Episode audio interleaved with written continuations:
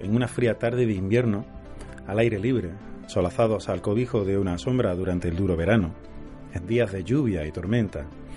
En todos estos momentos y en otros tantos más, muchos de nosotros fuimos construyendo una afición desde nuestra niñez hasta nuestros días. La excusa era evidente.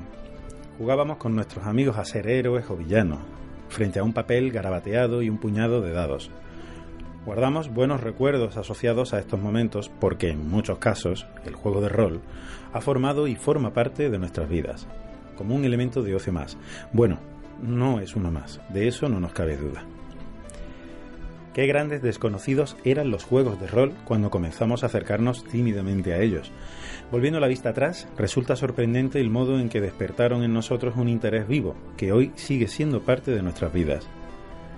Para los que hoy seguimos jugando a rol y comenzamos a vislumbrar nuestras futuras senectudes, resulta extraño casi encontrar a día de hoy toda una línea de juegos destinada exclusivamente al público infantil, a esos niños que un día fuimos y que hoy son nuestros hijos, sobrinos y primos. Algunos conseguimos enrolar con éxito a los pequeños de la familia en esta aventura, aunque para otros aún resulte difícil aficionar a niños y adolescentes al dado, bien por falta de tiempo en nuestra vida diaria o bien porque otro tipo de ocio se ha hecho con el trono en nuestras casas. Sin saberlo, nos nutríamos de una pedagogía que de manera inconsciente nos iba a aportar herramientas valiosísimas en nuestro día a día, fomentando la creatividad, el trabajo en equipo y ayudándonos a pensar por nosotros mismos. Para descubrir qué se cuece en torno a los juegos de rol para niños, nada mejor que aproximarnos a un buen puñado de estos juegos y descubrir lo que sus autores proponen para los más pequeños. Comencemos, pues, la aventura.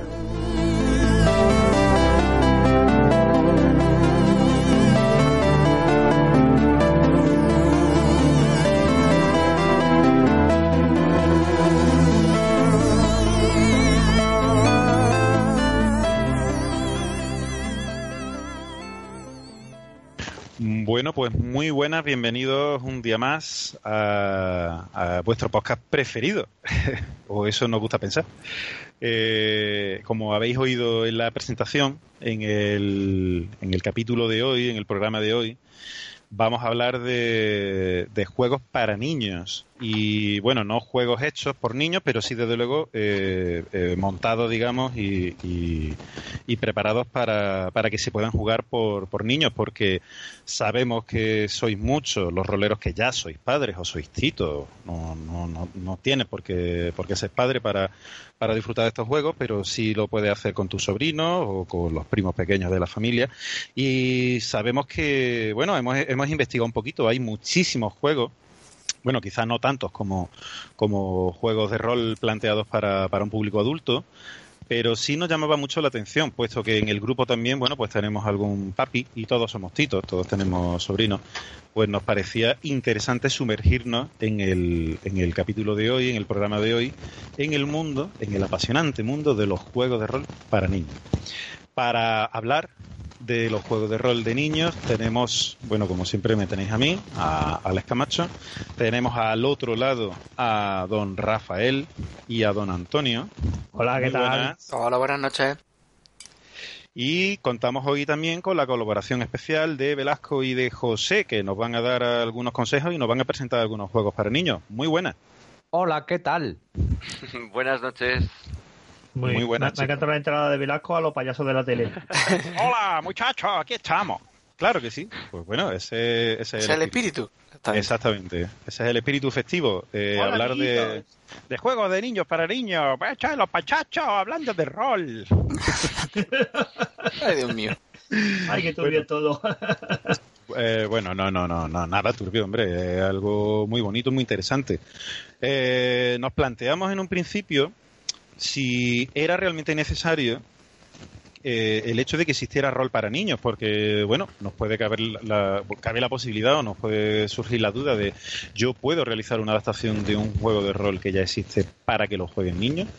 Mm, bueno, es posible, pero es más fácil a lo mejor eh, que lo que, se plantee directamente en un juego que esté eh, diseñado específicamente para, para niños. ¿Vosotros qué, pensáis? Lanzo esta primera pregunta así en abierto y, bueno, podéis ir dando vuestra opinión. Yo, lanzo una duda al aire. A quien sea le estoy escuchando mal. Y, ya he dejado de escucharos mal. Vale. Pues bien. Creo, creo que es Alex. No, no, no. ¿Yo lo oigo bien? Sí. Ah, pues entonces yo oigo a gente con niebla, que lo sepáis. Yo también un poco. Mm, inquietante eso de oír a gente con niebla. Sí. Oigo a gente con niebla. y a veces ves muertos también. Niebla, la, niebla es como aplique, se puede usar para muchas cosas. Entonces, oigo con niebla y sabéis exactamente a qué me refiero. Y digo, pongo un aplique en la pared y sabéis a qué me refiero. Eh, puede ser un gancho, un rodapié o... Podría ser, podríamos estar hablando de niebla, el perrito de Heidi, pero bueno, no es el caso. Que vendría ah. muy bien hablando Sí, en este tema de, de, Sí, sí, ahora que, muy bien traído. Eh, no, en serio. Bueno, eh, aparte de estas pequeñas dificultades técnicas, que espero que no interrumpan la comunicación fluida entre nosotros y esperamos que nos oigáis bien, claro. Luego lo comprobaremos oyendo el, máster, pero eh, lo que lo que os preguntaba, ¿creéis que es necesario que haya juegos de rol para niños o, o sería más fácil adaptarlos o cómo de fácil sería, perdón, adaptar juegos clásicos para, para que los niños los puedan jugar?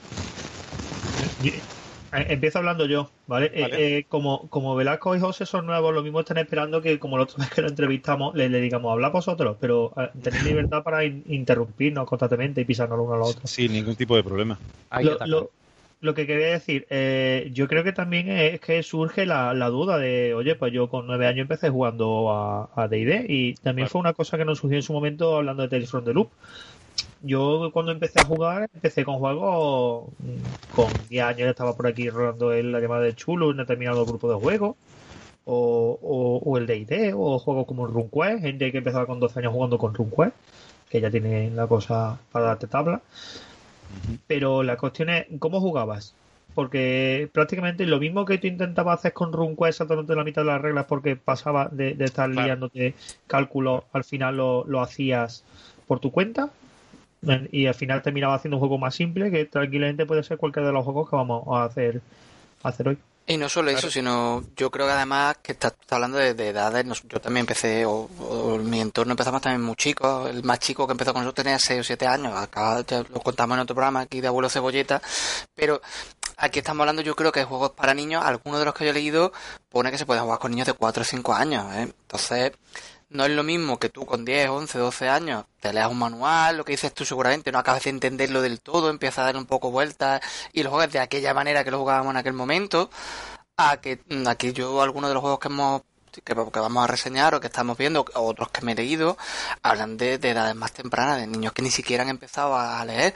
Entonces, mm, por un lado yo entiendo que se amplía el rango de edad, y por otro lado también, yo también hay una cosa que a mí, mm, cuando decimos, no, aquí empezamos todos chicos, al final en el fondo siempre había también alguien, es verdad, alguien tenía que empezar, ¿no? Pero que todos tenemos, mm, o la mayoría, un primo mayor que había jugado no sé cuánto, que a lo mejor era figura paterna, pero sí que había alguien que había abierto un poco de camino, te decía, oye, pues esto está guay, eh, échale un vistazo a esto, o incluso te diría alguna partida, con lo cual no me parece tampoco una mala, o sea, o muy descabellado el que haya juegos para niños, específicamente para niños, ¿eh? Yo creo que es fundamental por dos motivos, básicamente. El primero es que eh, necesitas, o sea, tú puedes eh, modificar un juego para convertirlo en un juego de niños, pero si tienes niños no tienes tiempo de hacerlo. Muy bien, es cierto. Entonces, el hecho de que ya tengas un juego totalmente diseñado para jugar con niños, eso ya te quita un problema muy gordo de encima. Y luego está también el tema de la temática, porque nos estamos poniendo en el tema reglas que se pueden simplificar más o se pueden simplificar menos. Pero cosas que nosotros tenemos muy naturalizadas o que incluso encontramos inocentes, como el mazmorreo, sí. Eh, te pones a jugarlo con niños de 8 años y se cagan por las patas abajo. O sea, le sacas un zombie y de esa noche no duerme. Ah, sí, vamos. Yo todavía recuerdo una partida de chulo que le decía a mi sobrina, que tiene nueve, en la que una, pues bueno, la casa Corby, famosa, y una cama despeñó a su madre por la ventana y sufrió un accidente, no, llegó a morir el personaje, y dice mi madre que estuvo dos o tres noches diciendo que no quería dormir en su cama. y es lo que... Sin filtro. O sea, también tienes que tener en cuenta que no te tengo un hijo de puta sin filtro como, como director de juego, que no. tío encima, ¿eh? Tu figura paterna, hola, tu figura paterna para que te dice el rol.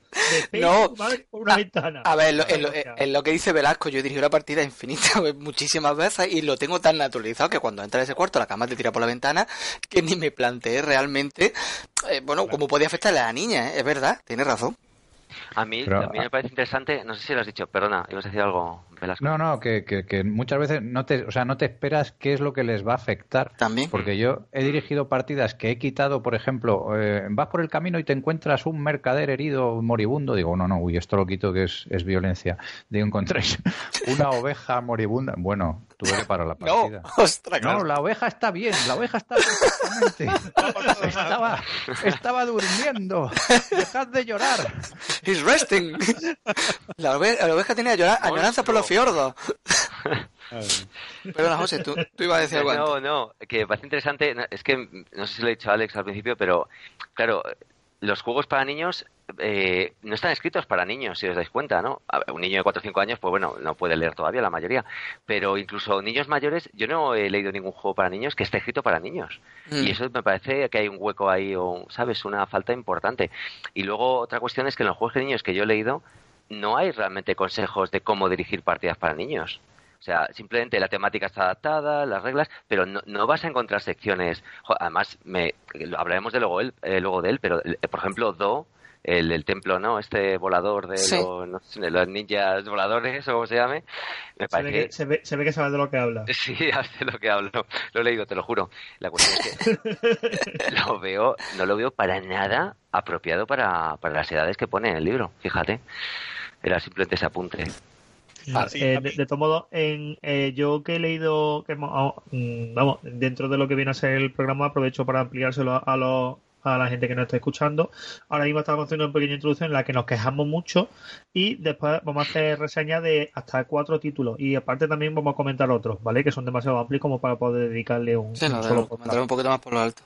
Y por último, José nos va a dar una, una especie de masterclass a su estilo de, de consejo de dirección para padres y DMs principiantes. ¿Vale? Que lo, veo, que, que, lo veo muy necesario. Pero yo, por ejemplo, el, en juegos como el Hero Kids, sí tienes una parte, una sección entera que te da consejos específicos para dirigirle a niños. Como por ejemplo uno muy básico, que es lo mismo, algún, la primera vez que le dirija a un niño no lo ha tenido, que es tú puedes estar acostumbrado a tener sesiones de 3 y 4 horas y que mm. incluso se te hagan cortas, pero a un niño no le haga una sesión de más de una hora. Eso es cierto. Porque lo pierdes. Lo pierdes. exactamente. Eso es algo que a mí me parece interesante. No sé si detrás de alguno de estos juegos hay algún tipo de equipo pedagógico que haga una adaptación. No sé si me entendéis por dónde. Yo lo, que sepa adaptar realmente bien el, tipo de texto, el tipo de mundo que se plantea, ¿no? El, cómo se desarrolla el juego para un niño, pero desde la perspectiva esa, pues, pues de, un mm. equipo pedagógico, ¿no? De, alguien que esté detrás trabajando, trabajando eso con, más detalle. No lo sé, ¿eh? pregunto porque no lo. yo por lo menos los, que yo he leído me da la sensación de que básicamente gente mm, me recuerda más al caso de Velasco. Niños, juegas con ellos y en algún momento decides pues, hacer lo que he dicho él, invertir tu tiempo para que otro no tenga que, gastarlo en, adaptar juegos. La mayoría de juegos que, de los que vamos a reseñar aquí, que yo le he hecho un vistazo por, por más por encima, yo diría que básicamente son mm, aficionados a los juegos de, de rol que llevan mucho tiempo jugando, que en su momento han tenido hijos, han tenido sobrinos, tienen, han empezado a dirigir y han dicho, bueno, pues esto que estoy haciendo con ellos, que seguramente sea simplificar otros reglamentos o adaptar o lo han puesto por escrito le da un poquito de forma. Yo, por lo menos de los que, de los que yo más o menos tengo controlado, no veo que haya un trabajo a veces como dice José, no se nota que bueno, que esto es de un aficionado para aficionado.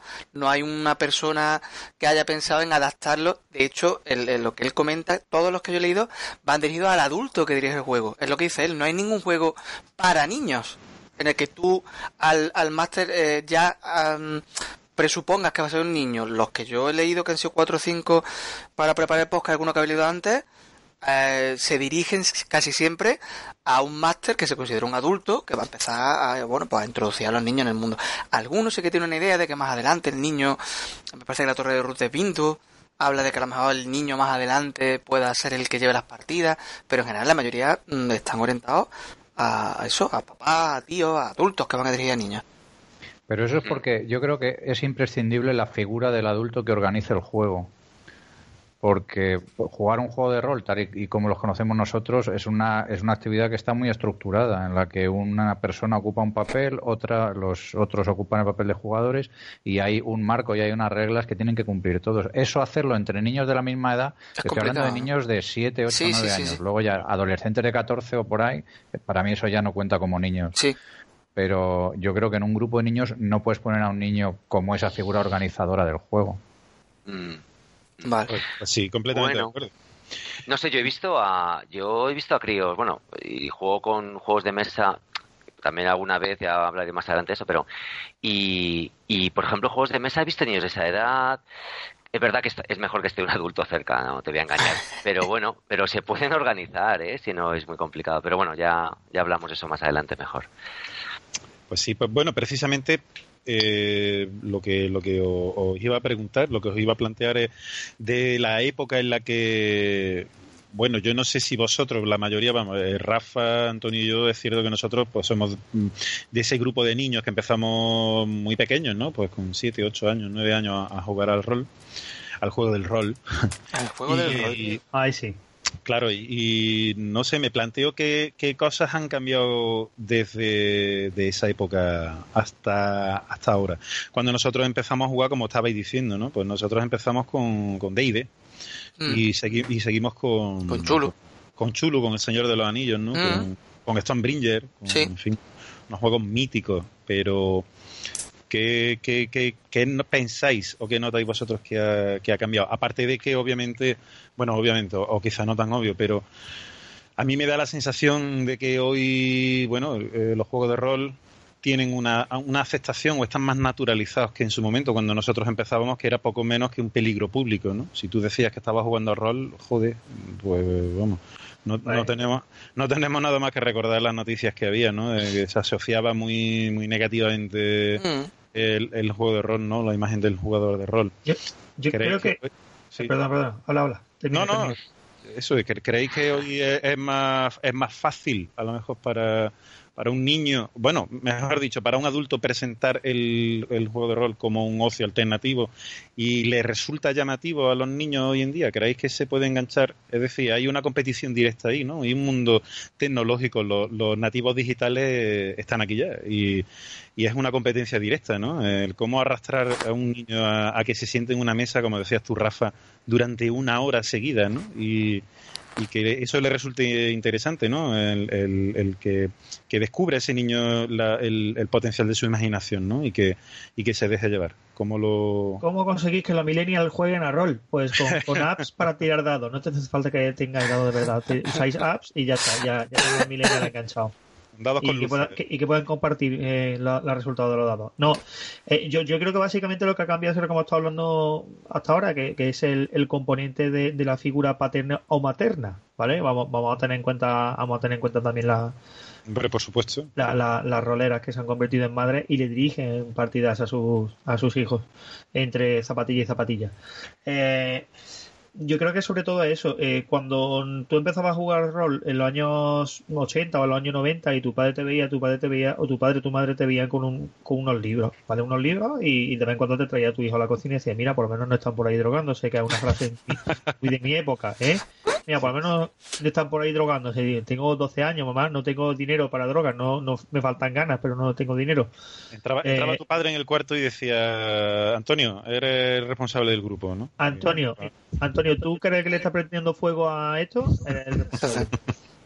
Eh, pero yo creo que ha cambiado que, que- que ahora somos. Es que los padres mm, son los roleros y quieren darle otro trasfondo, quieren, quieren disimular también algo de aprendizaje de pedagogía de- dentro de dentro del de, de la mecánica de los juegos de rol. Es decir, yo ya tendré tiempo de que mi hijo juegue a RuneQuest sexta edición y se quemen las neuronas. O puede que no, pero al principio lo que meto con algo más sencillito con la oportunidad de que se metan. Porque todos recordamos esos roleros que empezaron a jugar y con el, y se quedaron en el camino. O- Yo, yo creo que no existe esa, esa competición entre el rol y, y otras formas de, Mm. De entretenimiento, de cómo pueden ser las consolas, los videojuegos, las tabletas. Me parece que son dos cosas que no tienen nada que ver. Pero tú, tú crees, tú crees que no, o sea, tú crees que no resulta algo más complicado o algo más difícil. No me, no, o sea, no me resulta más competitiva la videoconsola que la televisión o que el fútbol o que jugar a los Legos. Es lo que le apetezca al crío en, en cada momento. Y el rol tiene algo que no tiene nada más de esto, que es un componente social muy fuerte. y el, o en el caso de, de niños tan pequeños, pues de jugar con sus padres, con su padre con su madre, que le parece lo más grande del mundo. Eso sí es verdad. Y eso hay que aprovechar porque a los nueve años ya te mandan a la mierda y no quieren volver a saber nada de ti. Eso es completamente cierto.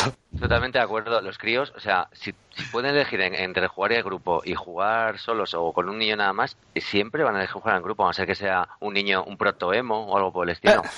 o sea, está Me clarísimo. encanta, ¿eh? me encanta el concepto de protoemo. Niño de 5 años con fliquillazo y Que ya lo tiene muy claro, ¿no? Como, ah, la- Y qué mierda es la vida, la guarde del cole. ah. Ahí, ahí. Y- Quiero y morir. Usando, usando el cuchillo de plastilina ¿eh? y un bote de ketchup para simular un suicidio. Ah. Ay. Ay, bien. Bueno, muy bien. Eh, Todo. Sí, no, bueno. eh, si queréis, si queréis, si os apetece, eh, me gustaría que empezarais a presentarme los juegos, como bien sabéis, y, y como el triste papel que para el que he quedado relegado en este podcast, que es el de preguntar de qué van los juegos que me voy a presentar, pues me gustaría que, que, mm, que me lo, que me los explicarais, que me contarais estos cuatro juegos que, de los que vais a hablar, de los que vamos a hablar en... Es que presenta muy bien, Alejandro. Sí, yo presento dignamente. Y pregunta estupendamente. Y nos, gusta mucho escucharte. Sí. yo me siento muy bien preguntado. Tienes, Sí. voz, tienes voz radiofónica, Alejandro. Sí. Uy, jo- jolín, muchas gracias. Caray. Me Debería hacer un podcast o Me algo. estáis, me estáis Sí. subiendo el pavo. Me estáis subiendo el pavo. Venga, en serio. Tengo un primer juego aquí en la lista de reseñas que es el. Me llama mucho la atención. Tiene que estar divertido, seguro. Se llama Happy Birthday Robot. Es Ah. de David Solís. Creo que es un autor español, ¿verdad? Eh, no? No. no, ah, No. que te diga Antonio. Eh, vamos, es de- el, el autor es Daniel Solís. Vale, y por lo que yo sé, no es español. por lo menos porque el juego además está escrito en un perfecto inglés, ¿vale? Y entonces, eh, bueno, lo que yo tenía acceso, lo que, lo que nosotros hemos reseñado un poco ha sido un, una especie de boceto, no es ni siquiera el juego ya maquetado como tal, o por así decirlo. Es un juego muy sencillo, ¿vale? De hecho, el, el- lo que es el manual, por así decirlo, las instrucciones, voy a llamarlo juego, ni siquiera juego de rol, luego explicaré un poco eh, por qué. Eh, son 30 páginas, de las cuales 10 páginas es un ejemplo de juego súper detallado, paso a paso, de cómo se juega el juego, ¿vale? Con lo cual es, eh, yo digo, muy... El juego, más que un juego de rol, ¿vale? A mí me recuerda un poco a, bueno, pues al, al- al juego este del cadáver exquisito que había, que, que, que tienen miles de variantes, la- una de las que más me gustaban Sí. A mí en, mi época era aquel Taylor Dot to the Slaughter, no sé si llegaste a jugarlo alguna vez que sacaron que era de cartas, ibas contando historias como de terror y tal. Está también Y la que se, se guardaba en, se guardaba en una caja de VHS. de VHS, exactamente. Exactamente. Yo lo tengo por ahí. Yo creo que todavía está rodando por casa, ¿vale? Y que de hecho con ese juego, eh, bueno, pues hemos, hemos hecho, hemos jugado, o sea, han salido historias muy divertidas y mientras más alcohol había por medio, pues más divertido era, ¿no? Me recuerda también un poco a la Penny for Your Thoughts, que aquí alguien de, de, en fin, de los presentes pues, oh. ha, re- ha reseñado con gran con gran maravilla. alegría, exactamente. ¿Vale? Alguien lo ha reseñado con, con mucha ilusión. eh, es parecido, ¿vale? Básicamente el, el juego es, eh, está orientado a niños lo, y de hecho este sí que parece que, que plantea que puedan jugar eh, solamente niños. ¿Vale? ¿En qué consiste? El juego es muy sencillo. Eh, Mínimo necesitas tres personas, luego veremos que más adelante dan unas regulaciones para jugar dos, incluso uno solo, ¿vale? Pero eh, mínimo tres personas y máximo, bueno, por las que quieras. Te, te recomiendan que para que no se alargue mucho, no más de cinco o seis personas. Eh, ¿Qué necesitas para jugar? Pues una serie de dados de seis, que aquí uniéndose a la moda de los juegos que tienen sus propios dados, pues te recomienda que compres sus dados y si no lo hagas con un dado de 6. Los dados de 6 tienen tres opciones. Eh, o Me sea, encanta que siempre hagan eso con los dados de 6. Sí. Es decir, puedo usar unos dados de 6 normales, usar mis dados de 6 que tienen que son más molones, ¿vale? Es más especial. molones que tu dado de 6. Que ya Son tienes dado de 6 de Cats of Cthulhu, de Tales from the Loop. Exacto, pues, pues ahora lo tienes de Hello Robot, o sea, de Happy Birthday Robot. Muy bien, muy bien. Ahí está. ¿Salen robos, ¿Sale un robot por, por- por lo menos en el 6? No, es, es bastante más sencillo. Eh, Los dados tienen tres opciones, ¿vale? Tienen dos caras en blanco, tienen una cara que pone bat, but o pero en inglés, ¿vale? Y otra cara que pone and. eh, y, Ah. ¿vale? Eh, ¿En qué consiste? La idea es hacer entre todos una historia, ¿vale? Pero vas construyendo cada frase. Para ver si consigo explicarlo. De... Al principio del, del, del libro te vienen cuatro o cinco historias que, que son ejemplos de juegos reales, de historias que se han construido, que se han construido, ¿vale? Eh, os podría leer una, pero bueno, como tampoco tenemos muchos juegos que reseñar, si queréis lo buscáis, que después está por internet de descarga, que es fácil de conseguir, y lo miráis. Eh, siempre hay, cuando se está jugando, hay una persona que se llama el narrador en ese momento, ¿vale? El, el inglés, el storyteller. Y tiene dos vecinos, uno a la izquierda y otro a la derecha. ¿Vale? Los otros en ese momento no juegan. Si son más de tres personas, vamos a suponer, para simplificar, un juego de tres. ¿Vale? Pues está el narrador, el que está a su izquierda y el que está a su derecha. El narrador, hay un pool de dados de seis. ¿Vale? Si no tenemos pues, los dados molones estos que he dicho, bueno, pues el 1 o 2 se van a considerar blancos, el 3 4 se van a considerar un I y el 5 6 se va a considerar un pero. ¿Vale? Entonces, la historia siempre empieza Happy Birthday Robot. Esa es la primera frase. Y ahora el narrador, por turnos, ¿vale? Tira los dados. También necesitas monedas, perdón, que no he dicho antes. Una buena pila de monedas. Eh, eh, bueno, Funcionan y- como contadores. Mm, ya, sí, bueno, es parecido. Ya, lo- ya luego explico la dinámica de la moneda es bastante. Y luego, evidentemente, una libreta en la que hay escribiendo la historia. ¿Cómo funciona esto? El narrador eh, coge tres dados y los tira. ¿Vale? Si le salen blancos, se los queda y son palabras que puede utilizar en la primera frase. El narrador puede usar la palabra, estamos hablando en inglés, ¿vale? La palabra robot gratuitamente, no le cuenta para el límite de palabras que puede utilizar. ¿Vale? El que tiene a su izquierda puede utilizar la, ah, perdón, a su izquierda puede utilizar la palabra pero de forma gratuita y el que tiene a su derecha la palabra and de forma gratuita. Todo esto es un poco follón. Ahora intentaré hacer tu tirada de dados. Los blancos te los quedas tú. Los que sean and los pasas al de tu derecha. Y los que sean bat al de tu izquierda. ¿Vale? Puedes seguir tirando dados todo el tiempo que quieras hasta que el de tu izquierda o el de tu derecha tienen cuatro dados. Cuando tienen cuatro dados, ya no puedes seguir tirando. ¿Vale? ¿Cómo funciona ahora? Cada uno tiene un número. Imaginaros que yo he tirado y he conseguido cuatro dados blancos para mí, dos dados de, para el de la izquierda y dos dados para el de la derecha. Perdón, cuatro para el de la derecha, si no, no habría dejado de tirar. Bueno, yo puedo dejar de tirar cuando quiera. Pero vamos a suponer que ten- tiene cuatro de derecha, cuatro yo y dos el de la izquierda. El Es de la- decir, estoy a un niño. te juro que, que, que si cuando te pones es bastante más sencillo como yo lo estoy explicando, ¿vale?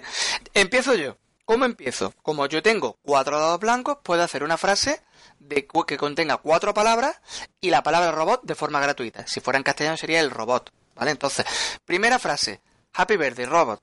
Bueno, feliz cumpleaños robot. Y ahora, Yeah. yo podría empezar... Imaginaos que tengo... Vamos a suponer, eh, eh, perdón, había dicho no si eran cuatro, em, tres dados blancos. ¿Qué puedo decir?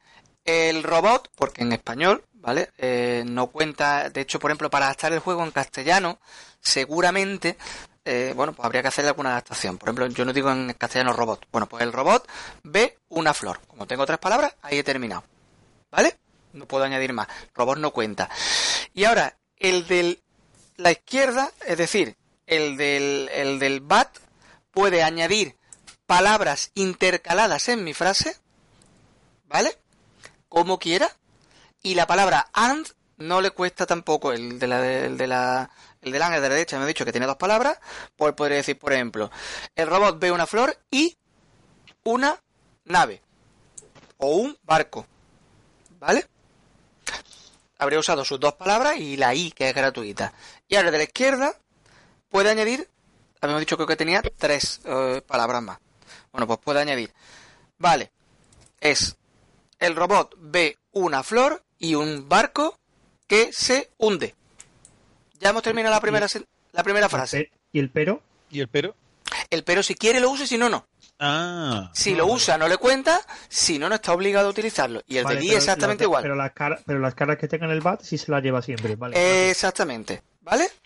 Es más, el de la izquierda y de la derecha no tienen por qué usar todas las palabras. Ese es el límite máximo de palabras que puedo utilizar. ¿Vale? Hasta ahí hemos construido la primera frase. He acabado mi turno. Ahora, en el sentido de la aguja del reloj, el narrador es el siguiente jugador y hace lo mismo. Empieza a tirar dados, se queda con los blancos, me va pasando a mí, que estaría a su derecha, los peros, perdón, los is, y al de la izquierda los peros. Hay una serie de rondas. Bueno, perdón. ¿Dónde vienen las monedas? Cuando yo he concluido mi turno, cojo tantas monedas como palabras haya utilizado. Es decir, en este primer ejemplo que yo he puesto, que había usado tres palabras, me quedo tres monedas. Y las pongo eh, de cara. ¿Vale? Eso es importante. Tengo tres monedas de cara. Siguen los turnos, pues al siguiente le toca tira blancos, pasa los de los peros a la derecha, los y a la izquierda. así hasta que completamos una serie de frases. ¿Para qué sirven las monedas? Las monedas sirven para dos cosas. Una para marcar el final del juego y otra. Si yo veo que alguien se está quedando sin palabras, le puedo regalar monedas. De las mías. Le doy monedas a otro jugador. Ese jugador, por cada moneda que tiene, que además la pone de cruz, para saber que se la he dado, que no la ha ganado él en juego, tiene ese número de palabras gratuitas cuando le toque. Imagínate que yo de las tres monedas que tengo, al de mi izquierda, que es ahora el narrador, le he dado dos. Y tiene tan mala suerte de que directamente le tocan cuatro peros, y me lo ha pasado a mí. Como tiene dos palabras que yo le he regalado, podría hacer una frase de hasta tres, incluyendo robot. ¿Vale? No sé si me estoy aclarando o no. Sí, sí, queda claro, claro. ¿Vale? Sí. Entonces, eh, ¿cuándo termina el juego? Bueno, el juego, cuando alguien tiene 10 monedas, se hace un último turno. En un último turno normal. En el momento en que uno le toca empezar y tiene ya 10 monedas, hace su turno normal, ¿vale? Le toca al otro, le toca al otro. Y es, digamos, el último turno de historia. Y luego hay un turno de epílogo que se llama, en el que cada uno puede añadir una última frase para ir terminando la historia, ¿vale? Eh, que es la cantidad de monedas que tenga en ese momento. Y las palabras robot, pero e i no le cuentan.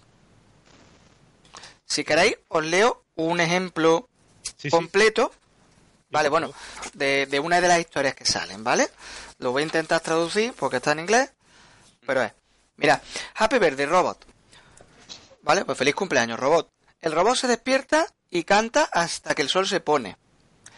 Solo y triste, el robot canta eh, mientras escucha el eco de su, so- de su propia canción, esperando a ver si alguien le contesta. Es súper triste.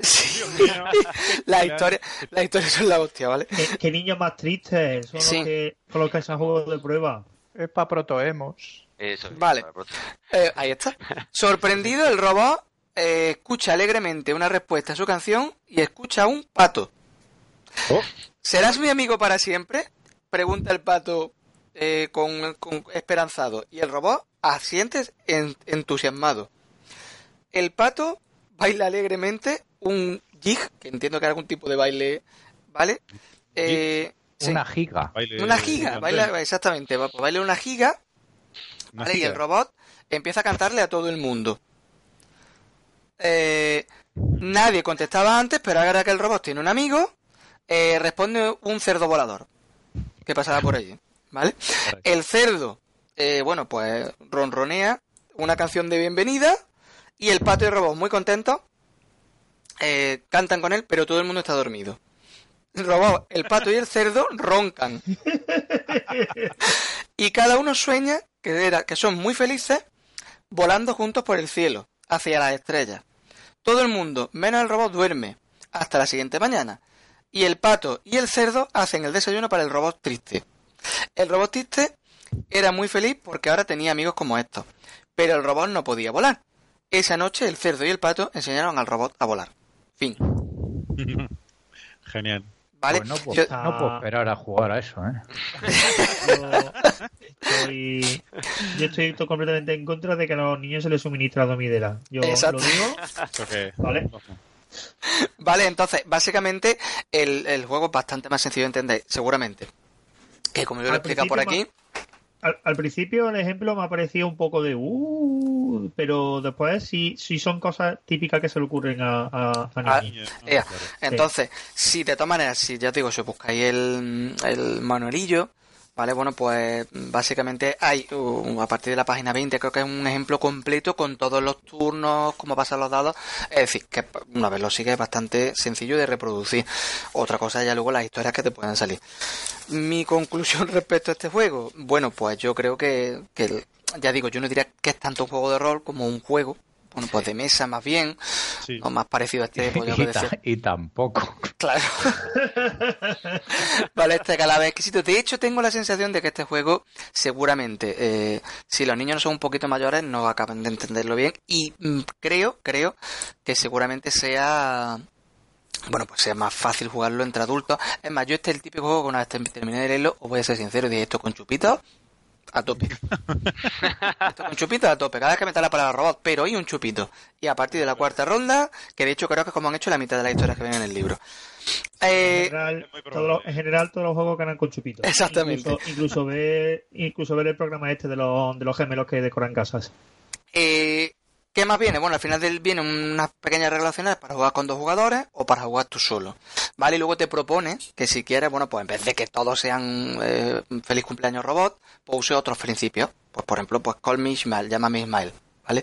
Que yo he planteado mis propios, yo creo que voy a hacer un hack del juego que va a ser con dictadores. Entonces va a ser eh, Buenos días Hitler, ¿qué tal Mussolini? ¿Eh? ¿Y qué tío Kim? Ay, ¿Vale? ¿cómo, tío- cómo va el, ay, cómo sí. Pero- con, con Franco no te atreves, ¿eh? Eh, ¿cómo que no? No te atreves. Topa ti Franco. Topa ti Franco. Franco. Vale, eh, mm, Inauguri, inauguri Dams. que básicamente el juego es eso, no tiene más. Ya te digo, son 30 paginillas, mm, de las cuales 10 son un ejemplo que yo creo que viene bastante bien, porque es verdad que cuando te pones un poco a leer las reglas te queda un poco a cuadro. Y luego yo, mm, mi sensación o mi idea es que este juego para niños, mm, que sean un poquito más mayores, sobre todo por el tema de la dinámica de los dados, de los dados, y no acabo yo tampoco de, de verle, y sobre todo, hombre, mm, para mí, a lo mejor llamarme moderno o llamarme antiguo, pero esto no, más que un juego de rol es otra cosa. Es un entretenimiento, es una cosilla, en fin, pero no llega a ser un juego de rol como tal. Así que yo, Alejandro, de momento esto es lo que yo me he leído, luego ya si no hablaré de otro que también me he leído, que es bastante más simple, pero bueno, ahí, lo- ahí lo dejo. Bueno, no, eh, no sé, no sé, me queda la sensación de que tienes ahí un, un poco Ravi Gusti, ¿no? Eh, no no Sí. te ha terminado de... Sí, A ver, pero no. Sí, pero no, exactamente. Yo, yo ya te digo, como tal, como, por lo que yo entiendo, como que a un concepto muy clásico de rol que es interpretar un personaje, resolver una serie de situaciones, esto no, no me, no me, no- a mí no me acaba de encuadrar ahí. Que es un juego que seguramente pueda, en verdad, que en media orilla leerte el manual, ponerte una tarde jugar con tu hijo, sí. Es un poco lo, lo, lo que se busca. Otra ventaja que tiene es que está gratuito en internet para descargarlo por ahí. Entonces es fácil. La pega que está también que está en inglés. Pero vamos, que ya ves que tampoco es que Sí, sea aquí una locura de reglas ni demasiado complicado. Entonces, bueno, más que Ravi Gusti es Ravi. Realmente yo no. Ravi, es más Es Ravi que Gusti. No lo sé, no lo sé, ya te digo. Hombre, que si un día me apetece que nos juntemos y pidamos un par de botellas de, de tequila y le demos una vuelta. Sí. yo- ¿Qué, qué demonios? Hombre, a mí me, me, me parece muy tierna la historia que has contado del cerdo y el pato. Lo de, Sí. lo de darle vuelta a una botella de tequila no era para no peso. ¡Ah! ¡Ay! ¡Mierda! Ya nos han vuelto a pillar. Sí. De todas maneras, es verdad algunas de las historias vienen varias historias y, algunas divas que son bastante divertidas, otras que son un poquito más... Esta en concreto que he leído, para mí es de las... De hecho, yo diría que esta la han hecho más... eh, seguramente más de un adulto jugando esa historia, ¿eh? Porque la parte en la que canta solo y está muy triste y demás, yo no la veo mucho de un niño, sinceramente. En fin. Sí, ese grado de decepción con la vida Exacto. por lo menos hasta los 11 o 12 años. De todas maneras, es esta cosa de, de los juegos narrativos de querer poner reglas a algo que no las necesita. Claro. Me da esa sensación. O sea, porque ahí me sobra todo, los dados, las monedas, los turnos. Eh, el- el- un poco lo que decía yo antes, el- más que menos yo supongo que hemos jugado algo parecido a cada vez que cito a alguien empieza una historia. Y con niños, yo la mía tiene ahora cuatro y ya más o menos mm, tiene un vocabulario relativamente amplio y yo a veces juega a eso, yo empiezo a contarle algo, ella me cuenta, es lo que dice Velasco. mm, Tu hija cuenta chistes de chiquito de la calzada. Es cierto, Con es cierto. cuatro años, ¿vale, Antonio? Sí, o sea, Bien, no. bien. llevo una semana practicándolo con ella y si Alejandro quiere luego le pasaré el audio para que, en fin, lo ponga como bonus track a- al acabar el, el programa. Que Perfecto. La versión de para tú tienes talento o algo así. O... No, espero, espero que no. Espero que no, porque yo me, re- me retiraría la custodia a mí mismo si hiciera algo así. Y aquí está el orgulloso padre escribiendo ahí un papel. Yo, por esto de. Renuncio a la custodia. ¿eh? Renuncio a la custodia de mi hija. Legalmente. Bueno, está bien, está bien. Eh, Rafa, ¿qué te parece si nos hablas del siguiente? Porque te he oído además que lo ah, has comentado. Chan, por chan, encima. Hero Kids. chan, chan. ¿Puedes sí, poner sí. música así que sea Hero Kids? Chan, chan. Algo así. Bueno, era que lo pusiera con efectos, pero si lo pones tú también con haciendo ruidos con la boca, me vale. Mucho. Vale. Mucho mejor, ¿dónde va a parar?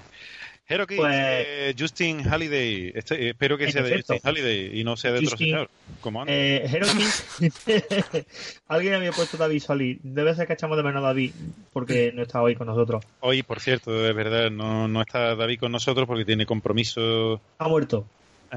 no, joder. Esperamos que mejore, esperamos que mejore en el futuro, pero en principio queremos que ha muerto. Alguien lo ha Eh, convertido en grillo, pero esperamos que mejore. Eh, Justin Halliday, que al igual que Daniel Solín, no es de España, ¿vale? Pero lo de Justin sí era más, ¿vale? Eh, básicamente, Hiroki nos plantea un... No, nos plantea un... eh, viene a ser una especie de, de intentar coger el D&D y, y comprimirle las reglas mucho para que, para que sea sencillo para, para, para los niños. Y te plantea básicamente un juego de escaramuza, donde en una aldea, ¿vale? El, el, el valle el valle de Brecken, ¿vale?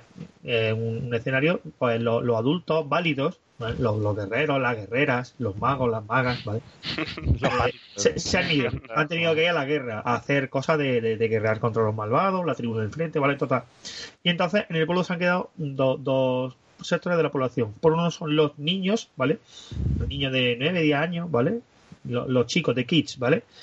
Y por otro lado se han quedado los más inútiles del pueblo, ¿vale? Se han quedado el mesonero que siempre derrama el vino, se han metido todos los adultos que continuamente se están metiendo completamente en lío.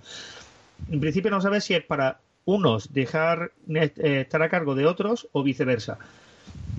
De tal manera que eh, si, si en algún momento se, se pierde, mm, hay una feria y se pierde el marrano de la feria porque lo han robado los goblins, ¿a quién mandas? ¿Mandas al herrero de 45, eh, a- al herrero, al, al tabernero y el cura local? No, mandas a niños de 10, 11 años, ¿vale? Correcto, claro que Eh, sí. eh, es lo suyo, exactamente. el, el planteamiento que te pone en juego que, claro, si, si lo miras desde el punto de vista de un señor mm, mayor de 37 años, pues te sale un poco turbio.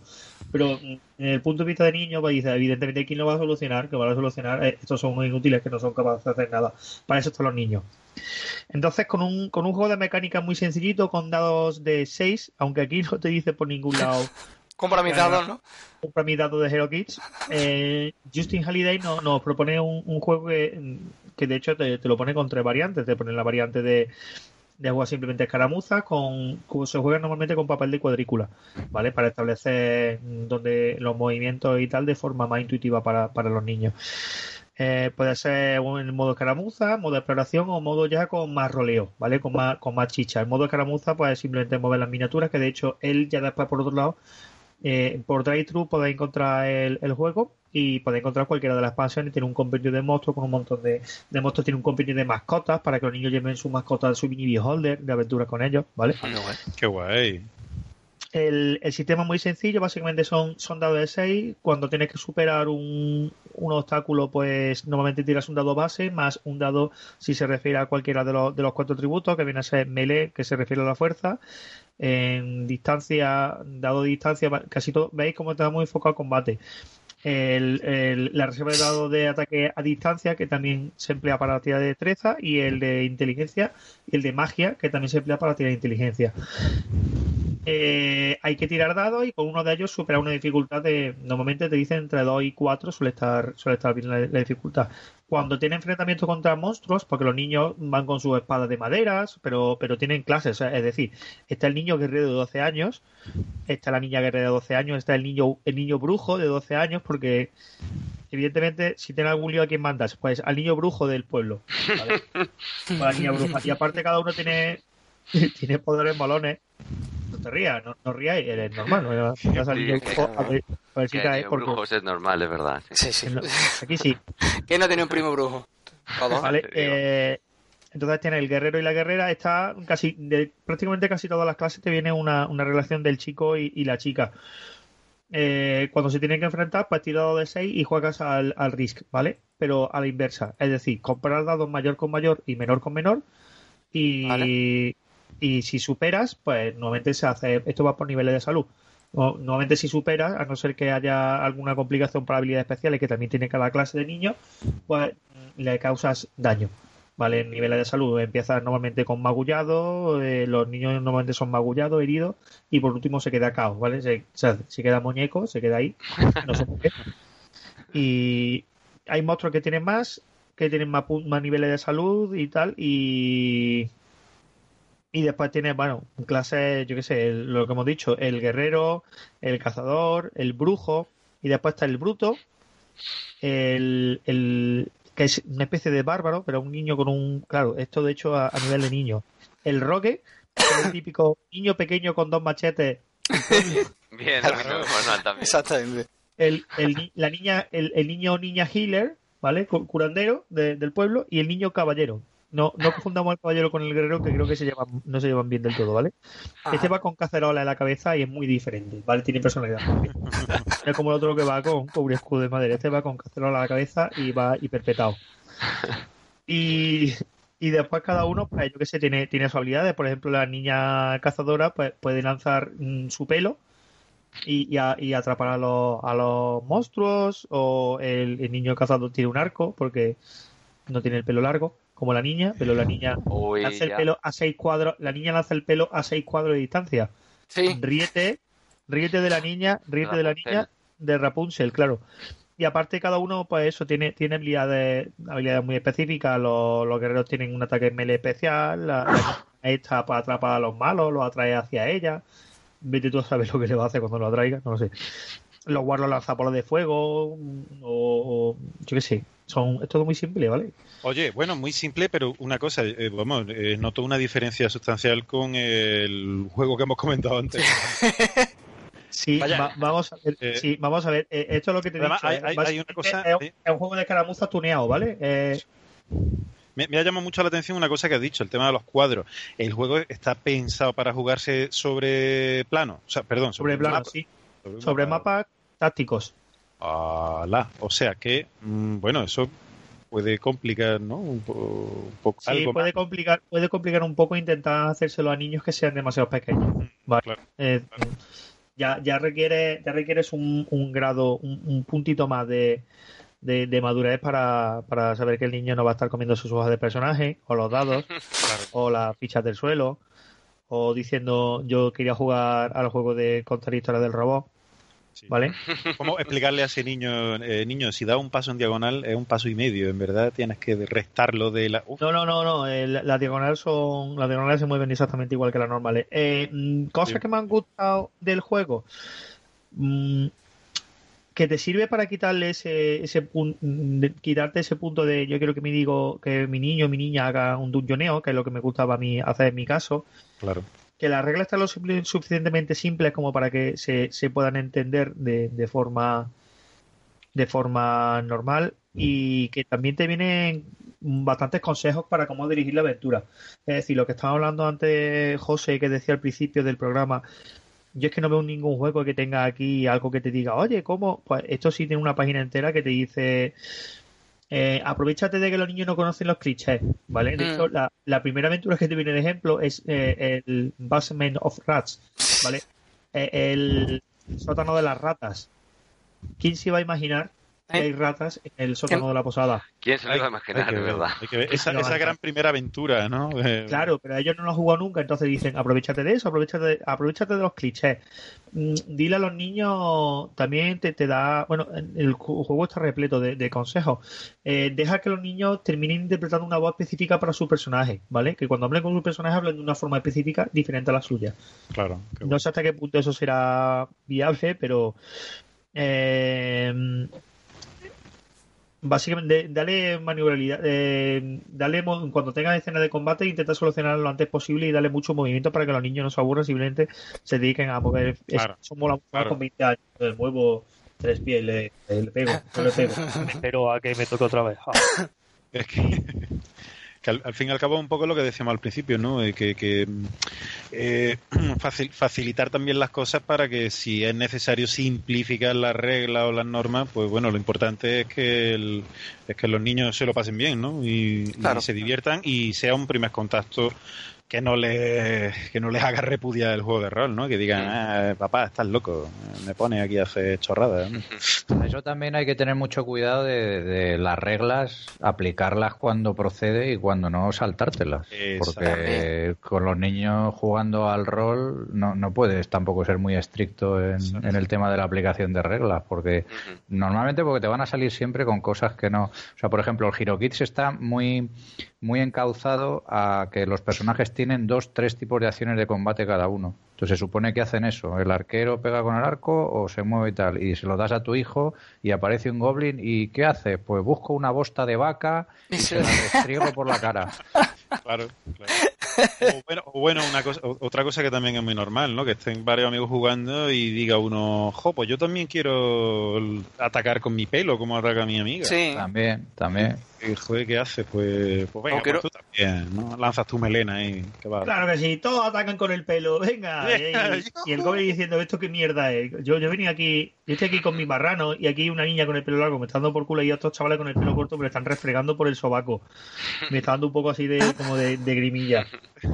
Eh, vale, eh, y ya para terminar, el juego, a ver, me ha gustado mucho. Eh, también, eh, o sea, me ha gustado mucho. Mm, Le, le veo salida más allá de, de, por ejemplo, se ha estado, yo sé de gente que, que además lo veo en redes sociales, que usan con sus niños el, versiones del Labyrinth Lore y tal, que lo veo muy chulo, ¿vale? Pero yo intentaría empezar más con un juego de este tipo antes de metérmelo con un D&D o algo así, simplemente para, para, para, para calarlos.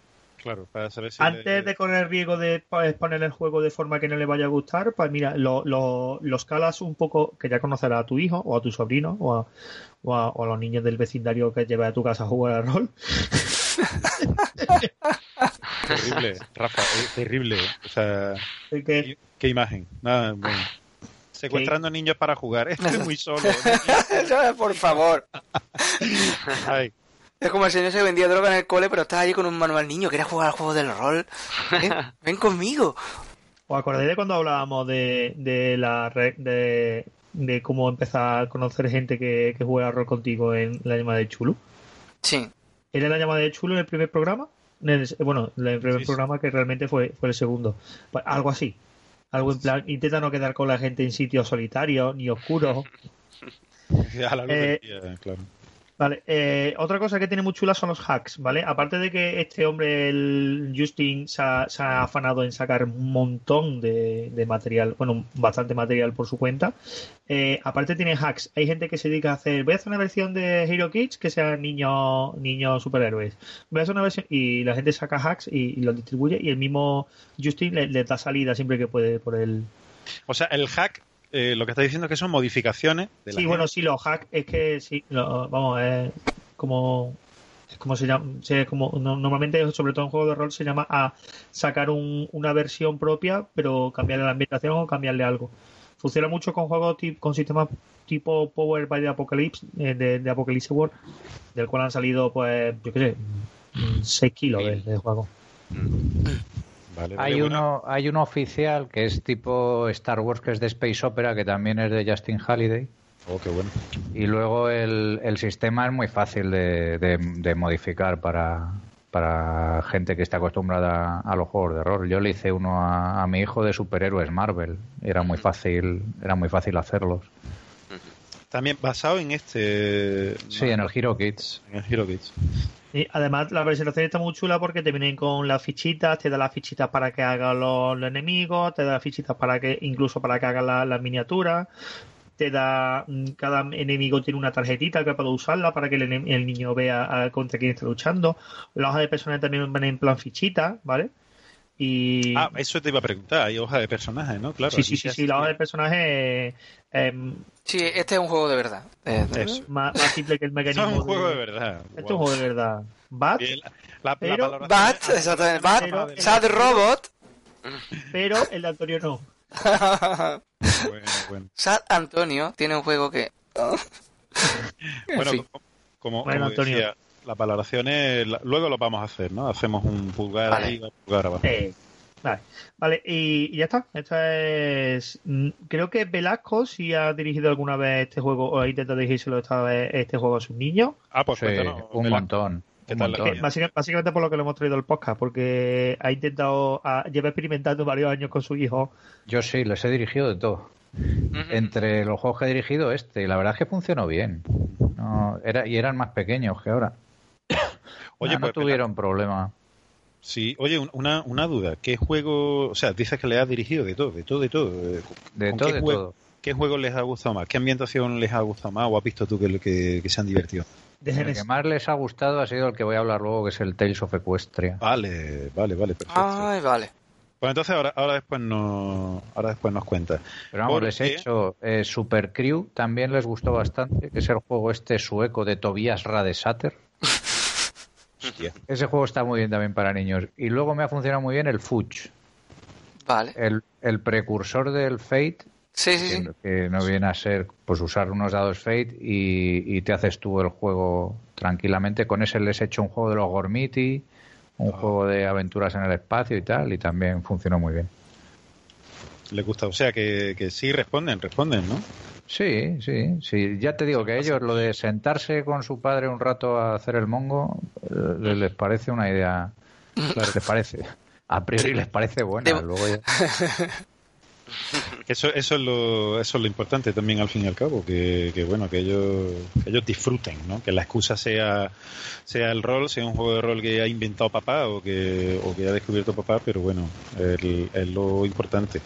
Mm, Antonio, te quiero preguntar por el siguiente juego que tenemos en la lista, que creo que le has estado echando un vistazo. No sé si lo, ha- lo, has, lo has probado, en este caso con tu... No, ya Es te digo. que- Este es el que he intentado probar con Eva, pero yo creo que todavía de momento es un poco chica. Ya nos hemos quedado ahí en la, la- la creación de personajes. ¿vale? Entonces, Este es el Caballeros y Princesas. ¿eh? exactamente. Ay, yo creo que va a empezar con el de Genesis, con algo así sencillito. La tengo leyendo el primer manual, ¿eh? Ya está ahí en ello. Va por la mitad. Muy bien. Bueno, ¿y qué tal? ¿Qué tal, eh, eh, qué tal este juego? Pues bueno, este, pa- para empezar a diferenciar otro, este yo sí lo catalogaría como un, como, un, como un juego de rol, o como que tiene la idea de un juego de rol, ¿vale? No, aquí hay. Lo primero que tiene es que, bueno, es un juego que se resume en dos páginas, literalmente. Tiene dos folios. páginas. En Ah. apaisado. Sí, sí. No se resume, ya viene resumido de casa. Exactamente. Un resumen, vamos. Vale, además, en fin, el juego que se publica, publica bajo licencia Creative Commons, que también está muy bien, con lo cual... ¿Cómo? lo- Ah, ha, dicho el, au- ha dicho el autor, ¿no? El autor. Eh, Eneco Menica se llama el autor. ¿Vale? Este sí está en castellano. Eh, y eh, ya os digo, como además el Creative Commons, pues bueno, es fácil de, de descargar, de buscar y demás. Eh, es lo que ha dicho antes Rafa del Hero Kids, pero todavía más sencillo. Para que hagan una idea, el juego en las dos páginas que tiene, para empezar, evidentemente no incluye El, ambientación. el Hiroki tiene 50 páginas y este tiene Tiene dos. una, pues... Dos, dos. Vale, sí, Claro. dos, perdón.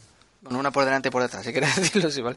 Eh, vale, básicamente, eh, ¿en qué consiste? Bueno, pues el juego, eh, lo primero que te dice es la creación de personajes. La creación de personajes es tan sencilla como que cojas un folio, pongas el nombre de tu personaje, decidas qué va a ser, pues va a ser un caballero, una princesa, un científico loco, un mago, lo que tú quieras. Deduzco, deduzco que no hay plantilla de, de hojas. No, no, no, no, no, no viene, no viene ficha de personaje porque ya verás que es muy sencilla. Son, luego, eliges dos habilidades en las que es bueno. Pues abrir cerraduras, trepar por las paredes, pelear, eh, Silbar, fin. comer. cantar, exactamente, dormir, beber, Pelear- lo que, Luchar contra el cocodrilo. exactamente. Contar chistes de chiquito de la calzada, lo que tú quieras. Son dos habilidades las que esa persona, el personaje, bueno, las hace bien. Y luego tiene dos objetos especiales eh, que le permiten hacer cosas molonas, como por ejemplo, pues una bata de volar, unas zapatillas de correr rápido, unos guantes de trepar, ¿vale? Son cosas, son dos que le permiten hacer cosas eh, chulas. Eh, fíjate, el juego es completo, me, me ha encantado porque en dos páginas tiene sitio para meter estos típicos cuadros de texto de ayuda al máster, pues los mete. ¿Vale? Entonces te dice, eh, después de los objetos, no te habla de, de la creación de personaje. Bueno, el último paso, evidentemente, es dibujar al personaje, ¿vale? Y te pone un cuadro especial que pone, ojo, los objetos especiales tienen que dar capacidades fuera de normal. Es decir, que no vale un tenedor de comer. No, tienes algo que te permita volar, que te permita ser más fuerte, más alto, más rápido. ¿Vale? Tenedor de comer a otra gente. Muy bien, Eh, hijo mío. Ay, sí, sí, está muy bien, hijo. Claro que sí. Del futuro Munchkin. ¿Vale?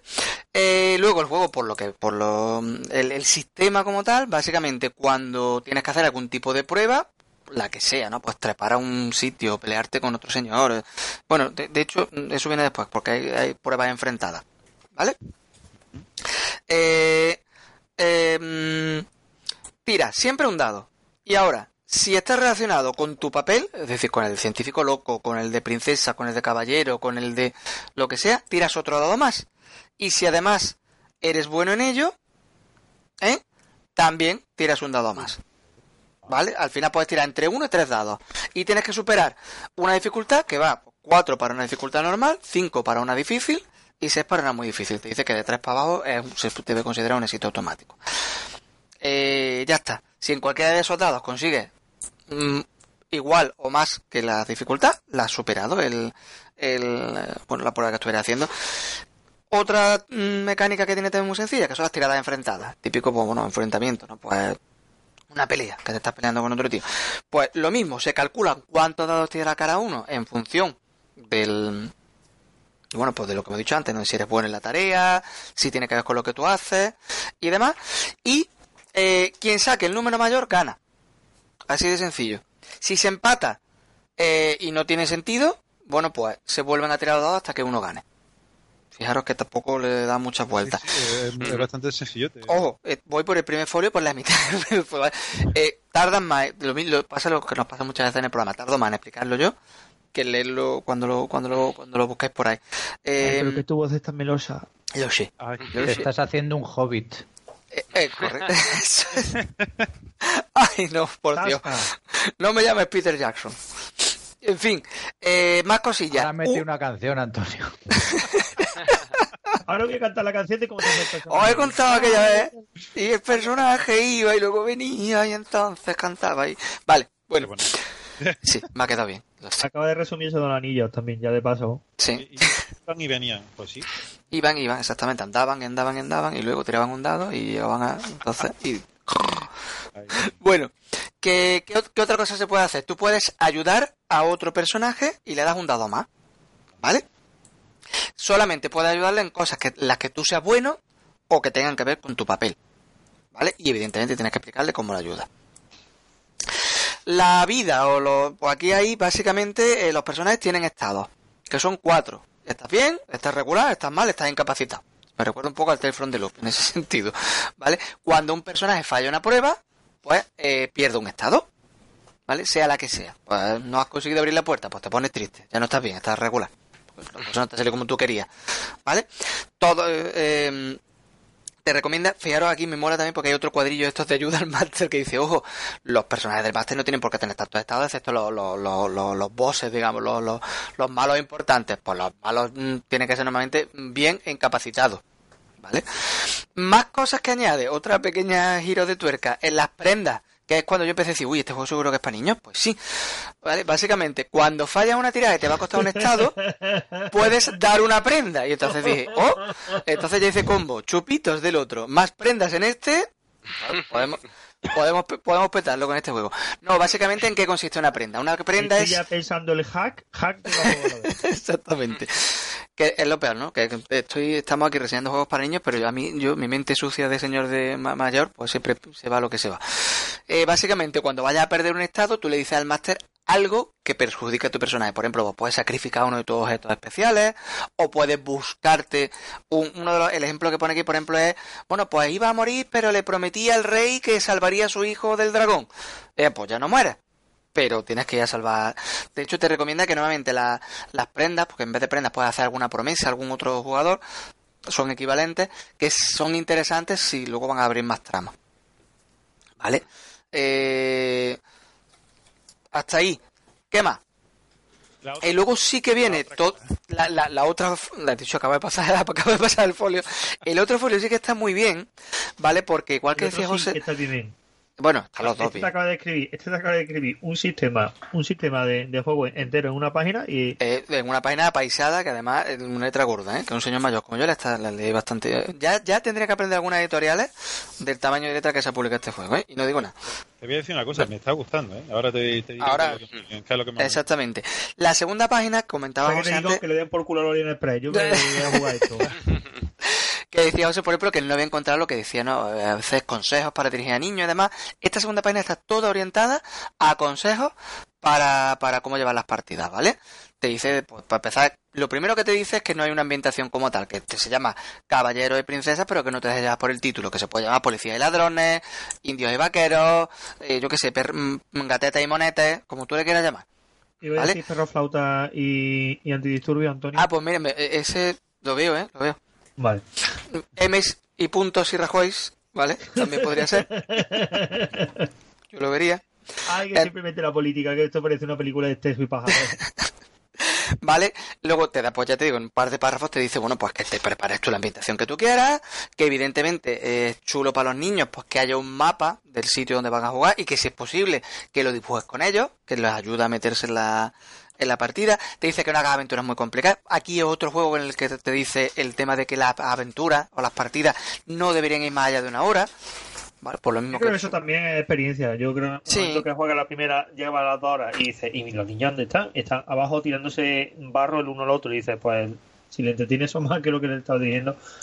Exacto. Luego te dice, por ejemplo, que metas distintos tipos de, de, bueno, de situaciones, que metas combate, que metas investigación, acertijos, ¿vale?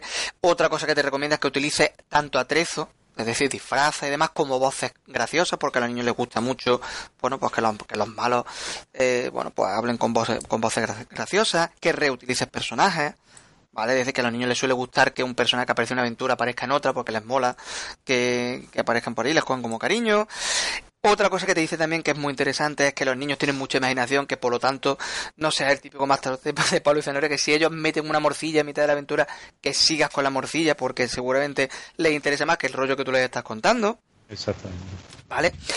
Que otra cosa, fíjate, si llega, ya te digo que son dos páginas que a mí me, me- me- me ha llamado la atención la cantidad de cosas que se tienen en cuenta. Que si vas a meter moneda para comprar cosas, que haga un sistema de moneda muy sencillo y que sea físico. Es decir, que si el personaje tiene de moneda, que le des moneditas a los niños para que luego puedan ellos comprar cosillas. Eh, otra cosa que aquí, a diferencia del, del Hero Kiss que comenta Rafa, recomienda que no se utilicen en exceso miniaturas. Porque dice que suelen crear adicción y los- que los niños luego no quieren jugar sin miniaturas. Entonces, Eso ya- hasta ahora hemos quedado en que es posible traerte niños del barrio a tu casa para darle Exacto. moneda y hacer cosas que les provoquen adicción. Y que te tienen que dar Eh, prendas cuando fallan las tiradas. Bien, bien. Que yo diría que este, este juego lo ha diseñado un cura católico. Fíjate lo que te digo. ¿Eh? Hostia. Eh, Bueno, pues Va a triunfar en la catequesis, va a triunfar. Padres, digo. padres- padres católicos que escucháis el podcast, lo sentimos mucho. A Antonio. los curas son a- así. eh, eh, sí, ¿eh? no, lo, no lo puedo evitar, lo, lo lamentamos. Bueno, ¿Qué le Sigo. queremos hacer? Sí, que- sigo. Sí, sí, que. Claro. oye, que aquí no ha pasado nada, ¿no? Que... Dale, dale. Vale, la última parte ya, que es la última columnilla que viene, te habla un poco pues de, de, de reglas adicionales, por ejemplo, para niños más pequeños, pues que reduzcan las dificultades, que no uses 4, 5, 6, que uses una dificultad fija, que a lo mejor no tengas estados para no complicar la vida. Eh, básicamente, de, fíjate, en, la última parte ya es como decir, oye, esto no está pensado para que el personaje avance, pero que si quieres, te doy reglas adicionales para que le des eh, subida de niveles, porque le des habilidades nuevas, que les permitas coger objetos mágicos nuevos, te hablaste de los puntos de héroe, por si quieres darles puntos de héroe al finalizar de la partida si han jugado. Para mí, en dos páginas me ha resultado pues muy completo, muy, muy, muy completo. Sí. A ver, no es lo mismo, ¿eh? No te voy a decir que sea, pero mm, a la hora de cogerlo, leértelo en dos ratos y dirigir una partida, a mí no me ha supuesto que tenga mucho que mediarle, por ejemplo, a Hero que ha comentado antes Rafa, que tiene bastantes más páginas, ¿eh? Que sí, que es más completo, que tiene más historias, que... Pero a la hora de tú plantarte con los niños, con un par de críos o tres, a echar un ratillo y jugar con ellos, yo no, no creo que tenga mucho que envidiarle a, ya te digo, al otro, ¿eh? En, en ese es- sentido. Eso mismo es lo que te lo que te iba a decir. Me gusta, me gusta este. Lo voy a dejar la valoración para más adelante, pero me, me ha gustado Don, precisamente por lo que por lo que dice. don. Eneco Menica, nos ha gustado su juegaco. Le damos Es que además él es, él es muy activo en Google Plus y aparte cre- crea bastante contenido en, Sí. en el- ¿cómo se llama este editorial? Que me he vuelto Grapas imbécil. mapas. Mapas y grapas. Esa. Mapas y grapas. Le seguís la pista a, a Eneco, ¿no? A este autor. Sí, sí, sí, sí, sí. Pues muy interesante, muy, muy interesante. A mí me ha gustado. Insisto, yo creo que dejamos para el final el tema de, la, de las valoraciones. Sí, pero sí, me, sí. Ha parecido, me ha parecido curioso. que- eh, Luego, y la presentación, perdón que interrumpa un segundo, la presentación me gustó mucho, por cierto, ¿eh? De, El, el- la maquetación, ¿verdad? El cómo Sí. está hecho, ¿verdad? Es muy bonito, sí, sí, sí. Está muy guay. Mm, Sí. es- o sea, que es sencillo y elegante. Pues un motivo más para, Eso es. para felicitar a Eneco. Eh, bueno, Antonio, hasta aquí. ¿Nos quieres contar algo más? Yo creo que, que están No, hombre, yo mm, prácticamente. voy a dejarlo ya porque si no, igual sigo hablando de curas católicos y la seguimos liando. Voy, a- voy un rato al rincón de pensar y os dejo que sigáis vosotros. Entonces mejor seguimos. Y, y seguimos como, bueno, antes te había preguntado Velasco efectivamente por, por este juego del cual nos habías comentado que, ha- que ha- has conseguido eh, jugar. Bueno, no sé si habitualmente, pero has jugado con, con, tu, con tus peques. Sí, Y bastante. Es el Tales of Equestria. Tales of Equestria. ¿Qué tal? De ponis de colores. ¡Qué bonito! Un juego de ponis de colores. Pues nada, Saca, es un- saca tu lado furry. el Tales Equestria es, es, es el producto de la problemática que tenemos todos los que tenemos hijos roleros con hijos, porque el autor es Alessio Cavatore, que es un tipo que hacía reglamentos de Wargames para Games Workshop, los de El Señor de los Anillos, que luego montó Mantic. Mantic es de este señor. O participa en, Ah, en Mantic, sí. vamos. Igual no es suya propia, pero bueno. Que Sí, tuvo una niña con la que tenía que ver los dibujos de mi, mi pequeño pony y, y dijo, pues voy a hacer un juego de rol de mi pequeño pony para echarme partidas con la cría. Aquí hay mercado. Qué Ah, qué mercado, sí. La verdad es que la serie, que supongo que no la habréis visto porque no tenéis por qué, Eh, pero yo, yo sí la he visto. Tú sí, ¿no? A mí me parece que está muy bien. A mí me mola, ¿eh? Yo, de hecho, hay un especial mm, de... En fin, que, que te digo que yo... Si son finales de la primera temporada...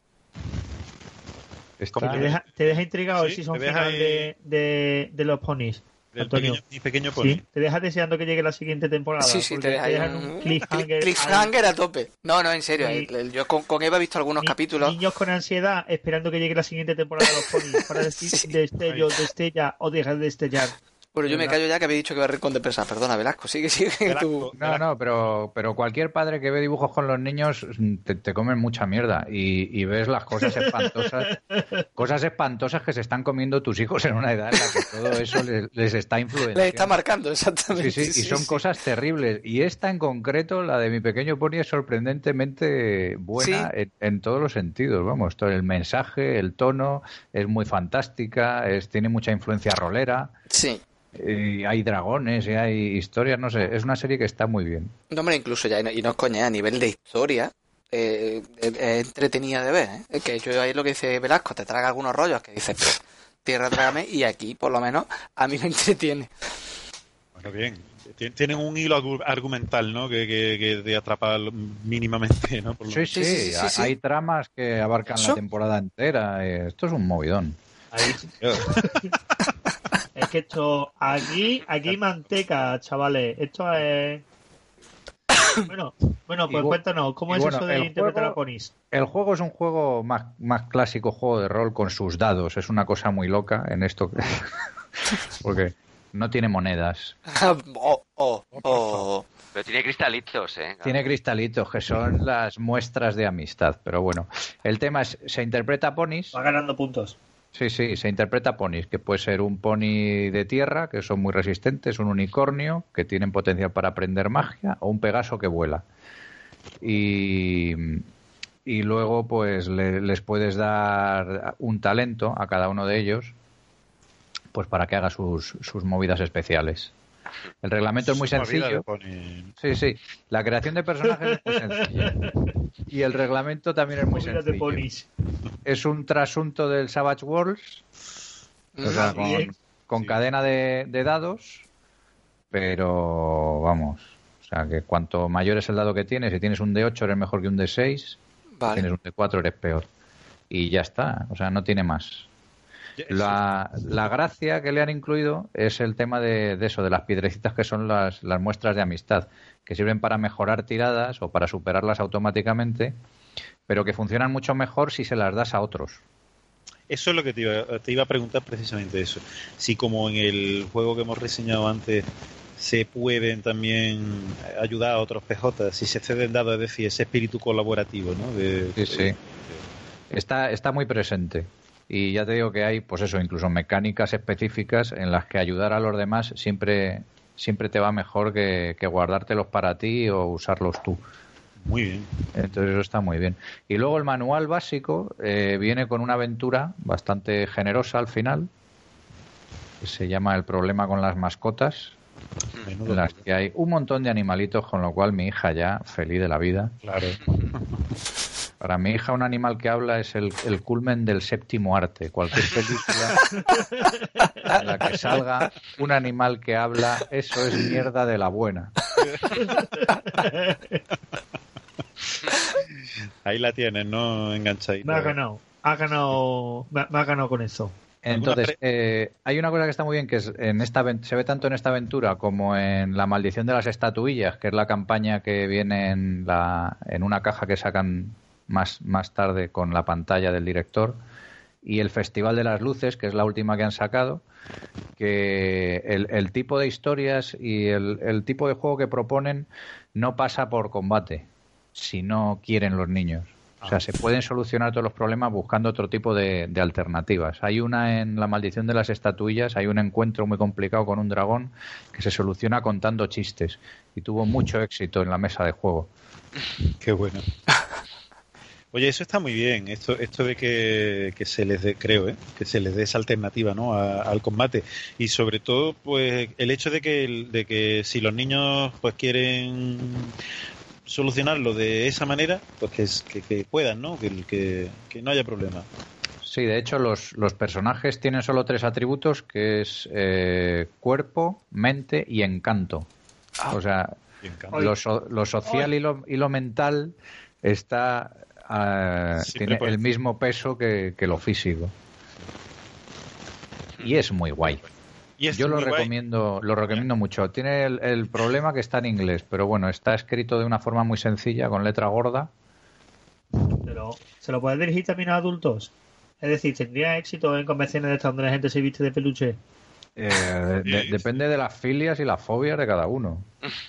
Yo, yo le veo salida, le veo bastante salida, ¿eh? El tema de lo que tú dices, del furry.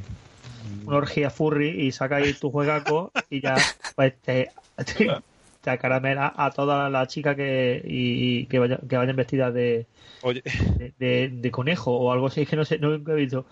Estoy buscando furry en Google. ¡Ay, Dios! ¿Esto, esto qué es? De ¡Ah! todas maneras, hay muchos adultos seguidores de la serie de televisión y de los ponis. eh, Se llaman bronies, son los bronies. Bien. Oh, Esto no hace más que mejorar ahora mismo. Ahora mismo yo yo creo que habíamos tocado techo con lo de con lo de con lo que con el comentario eh, anti anticlerical de Antonio hace un rato, pero esto ya apunta a manera. Háblanos de los bronis. podemos ir más allá, claro. Pues bueno, na- na- nada que, que, que añadir, zumbaos a los que les a los que les gustan estas cosas y lo llevan a, a extremos inquietantes. Pues como, como los frikis normales con sus cosas. Oye, el manual eh, es, es pequeñito, ¿no? El manual tiene, te lo digo ahora mismo, 140, 150 páginas. ¿Qué me dices? Pero, joder, eh, Pero hay mucho, o sea, hay dibujos de página completa, de Vale. media página, o sea, de, de texto Oye, no. eso- Esa es otra pregunta que, que os quería hacer.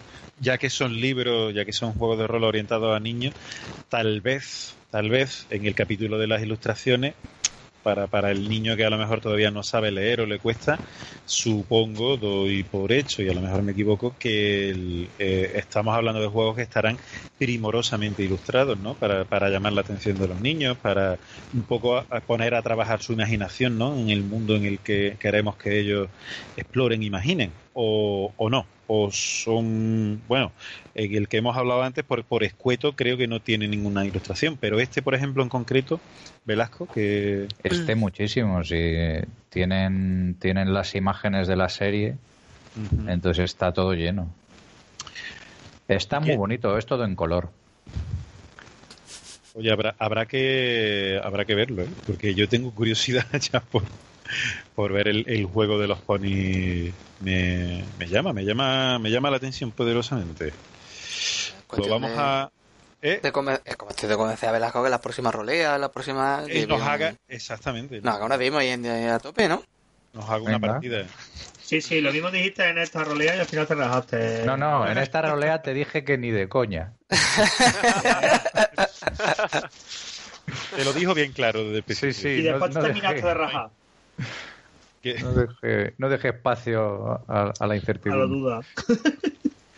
Bueno, pues, eh, bueno, no sé, hombre, 150 páginas, mm, supongo que, que habrá muchísimas muchas aventuras, de ejemplo, ¿no?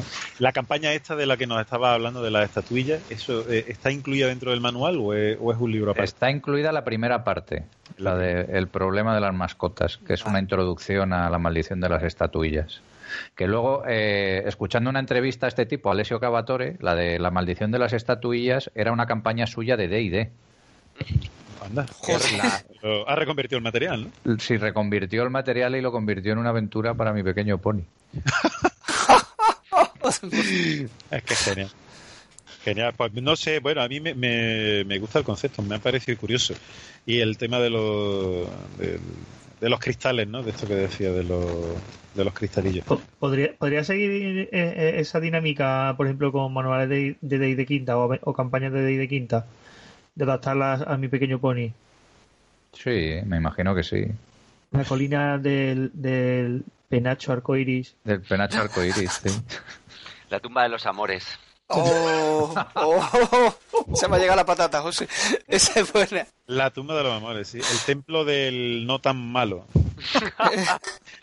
no tan malo No, elemental. no tan malo y no tan elemental. Exactamente. Ni tan malo ni tan elemental. Está bien, está bien. Ay, Oye, que. mm, eh, bueno, no sé, Velasco, si quieres comentarnos algo más de- del juego o de alguna anécdota graciosa que te haya ocurrido con, con, tu- con tus enanos jugando el juego, en el desarrollo del juego. Algo que hayas visto tú que hayas dicho, caray. Mira. No, ya te digo, el tema de los chistes fue lo que mejor funcionó. O sea, era un, un- un encuentro con un dragón que se resolvía contándole un chiste y estuvimos cerca de 45 minutos. Y yo diciéndoles, con uno basta, ¿eh? Con uno basta. De esto que los niños se empiezan a entusiasmar y cuentan varias veces el mismo, además. O sea, ya fue, al final ya fue un poco agotador. Pero eso, me gusta mucho esa, esa parte de, de solucionar conflictos de, de cualquier otra forma y de favorecer el, el trabajo en equipo, que es algo que a mi hija no le gusta un pimiento, tiene las piedras de, de colores guardadas debajo del sobaco y no se las quiere dar a nadie. Y si tienen que morir todos, que mueran. pero las Pero piedras son se mías. queda ¿no? con sus piedras. Sí, sí. Pero bueno, se va trabajando un poco. Tremendo, poco a poco.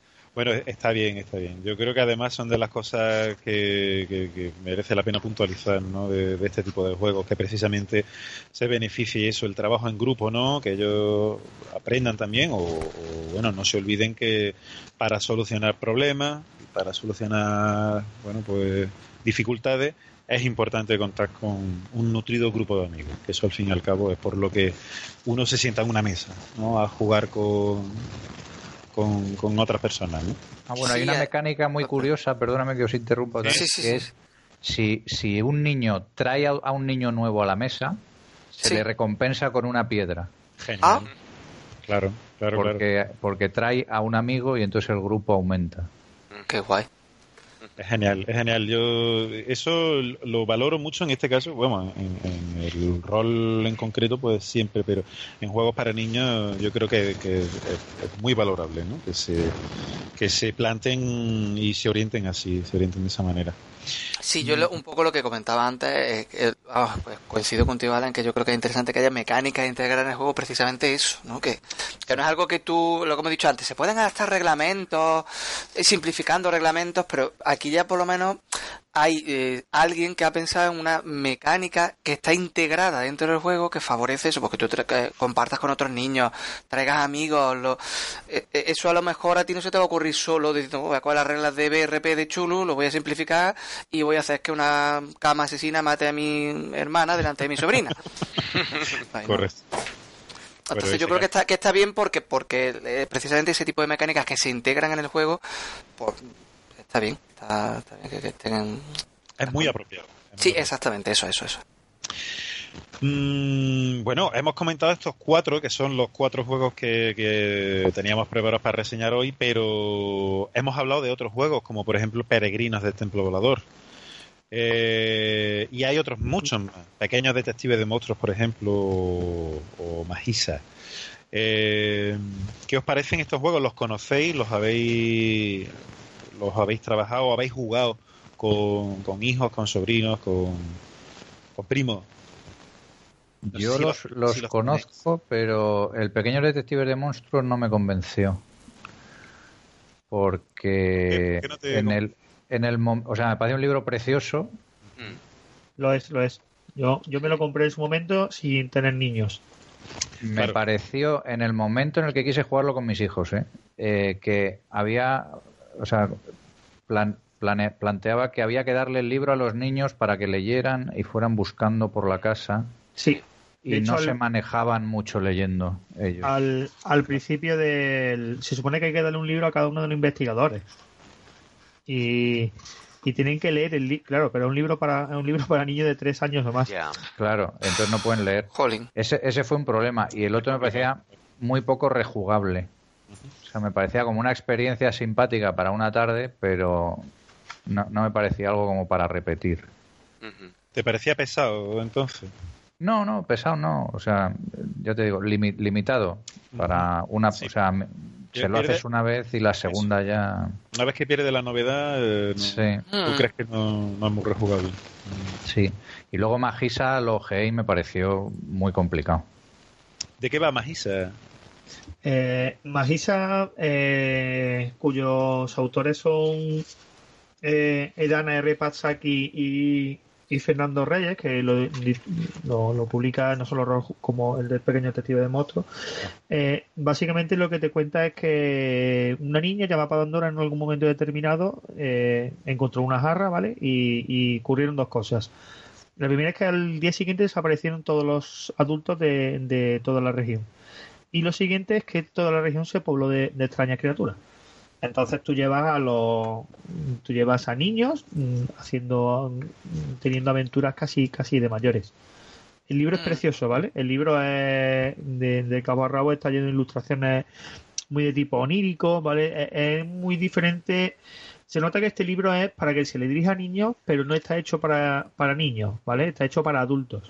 Sí. Vale. vale. Claro. ¿Vale? Para que a ti te cuenta como las cosas y te dicen tú, adulto, aquí tienen las cosas y ahora tú se las tienes que contar a los niños de forma que las entiendan. Por lo tanto, claro, es que está en apaisado, una 5 y son 230 páginas. Mm, entiendo lo que quiere decir, es, entiendo eh, lo que claro, quiere decir Velasco, pero sin embargo yo, yo, he visto mucha gente dirigírselo a, a, a niños y con, y con bastante éxito. Sí, sí, a mí me pareció mucha tralla, pero no, no, vamos, no, no dudo que, claro, que pueda funcionar. Demasiado libro. Eh, bueno, muchísimos libros muy interesantes. Además, me los apunto para mis sobrinos. Me, me, y ahora vamos a hacer, si queréis, la, la, valoración. Pulgar arriba. No sé cómo hacerlo, porque, claro, por título individual o lo hacemos por género, es decir, por. En general, ¿qué os parece esta literatura iba a decir? Bueno, el, eh, estos manuales para, para, niños en general. Eh, ¿Os gusta, os disgusta, os parece una respuesta adecuada a un, a un público, bueno, tan, desde mi punto de vista, delicado, complejo? Será porque no tengo hijos, claro, entonces a mí me resulta más complicado. Pero, ¿pulgar arriba o pulgar abajo? ¿Por dónde empezamos, Antonio? Mm, si, a ver, si quieres sí. dar un pulgar arriba a un juego en concreto, como yo, por ejemplo, yo tengo, sí. ya tengo mi preferido de todos los que hemos hablado, que me ha gustado mucho. ¿eh? A ver, yo eh, por, mm, por sencillez y por, por rapidez, también es verdad que yo hablo desde aquí desde la experiencia personal. Yo tengo una niña de cuatro años, con lo cual estoy un poco también con Velasco en el sentido de que yo hay otros libros a los que me he acercado y me resultan complejos para pa la edad que entonces en ese sentido yo por ejemplo a mí me ha sorprendido mucho el, Caballero de Princesa es que sobre todo me, resulta mm, muy reseñable, muy valorable, por lo menos por mi parte, el que en dos páginas tú seas capaz de meter pues prácticamente un sistema que yo creo que, que es jugable que es entretenido. Te, que he empezado a intentar jugar con ella. Eh, un poco hemos empezado a hacer la ficha de personaje. Parece que ella ahora están dando en el colegio algo de los indios nativos americanos. Y bueno, pues quiere ser india. Y quiere llamarse Tigresa Blanca, en fin, no sé qué historia. Entonces intentaré seguir por ahí. Eh, de los que hemos recomendado, es cierto que algunos no, los, no los he leído. El de Pequeño Detective de Motos sí que le estuve echando un vistazo. El Magui se lo tengo, lo tengo en casa. El. Eh, fin, hay otros juegos por ahí también se habla el del Do, ni siquiera lo conocí, el del, no, no, me ha dado tiempo a localizarlo. Eh, pasando de eso, bueno, pues mm, mm, yo creo que la idea de que haya juegos para niños, quizás me falta un poco lo que comentabas, fíjate lo que te digo, juegos al principio del programa, que haya juegos para niños, no para adultos dirigiendo a niños.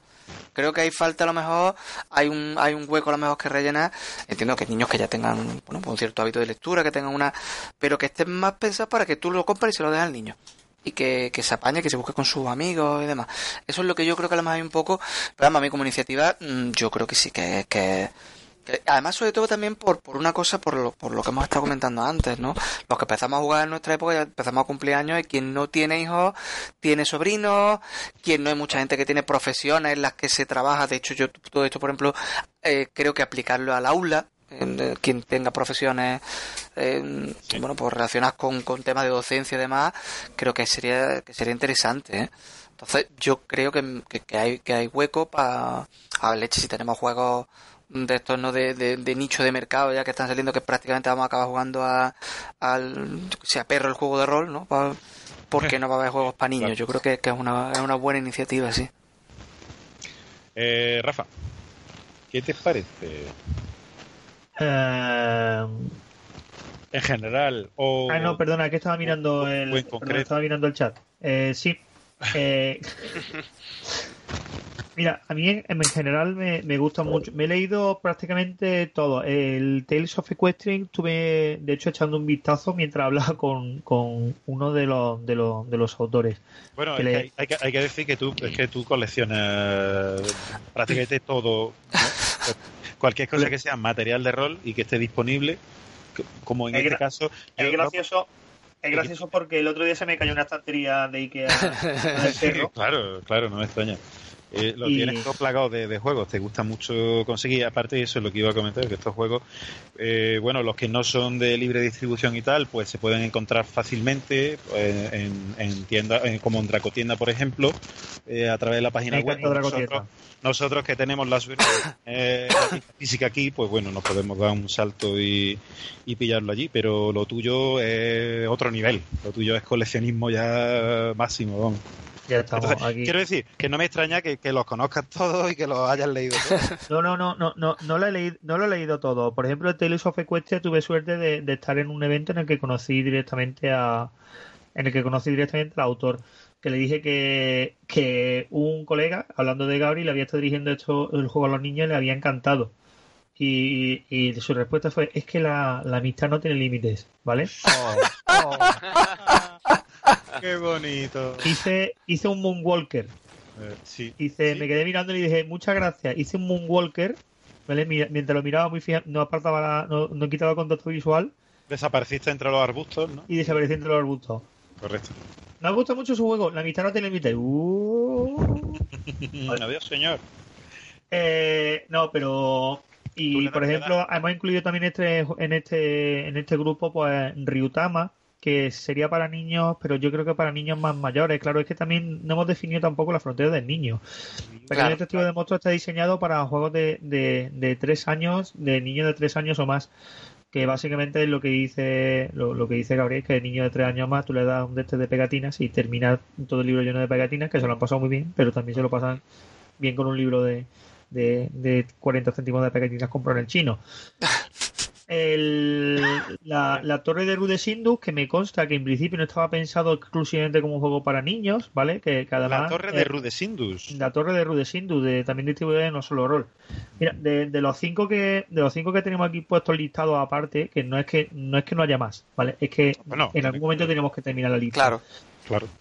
Los cuatro que hemos definido, de los cuatro que hemos dicho al principio, solo el Tales of Equestria se puede comprar físicamente, creo. El resto, pues, te lo tienes por tu cuenta o normalmente por drive-thru. Hero Kids, por ejemplo, y Happy Birthday Robot. Y, y Ryutama, que sería para niños, yo creo que de una edad ya de más de 10, 11 años, que lo disfrutarían más, todo el sentido del viaje y entender más la atmósfera del sitio donde se está moviendo, que algo parecido a lo que le pasa a dos peregrinos del templo volador.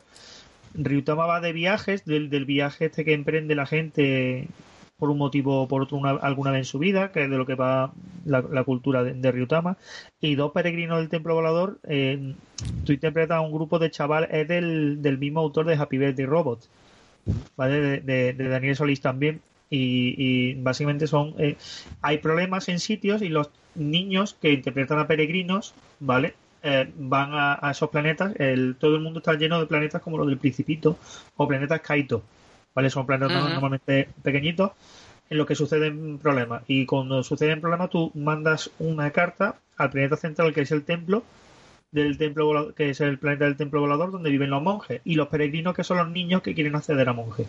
Entonces las pruebas que tienen que suceder los niños para peregrinos para convertirse en monjes son las que les plantean la resolución de problemas. Normalmente termina metiéndose en lío. ¿vale?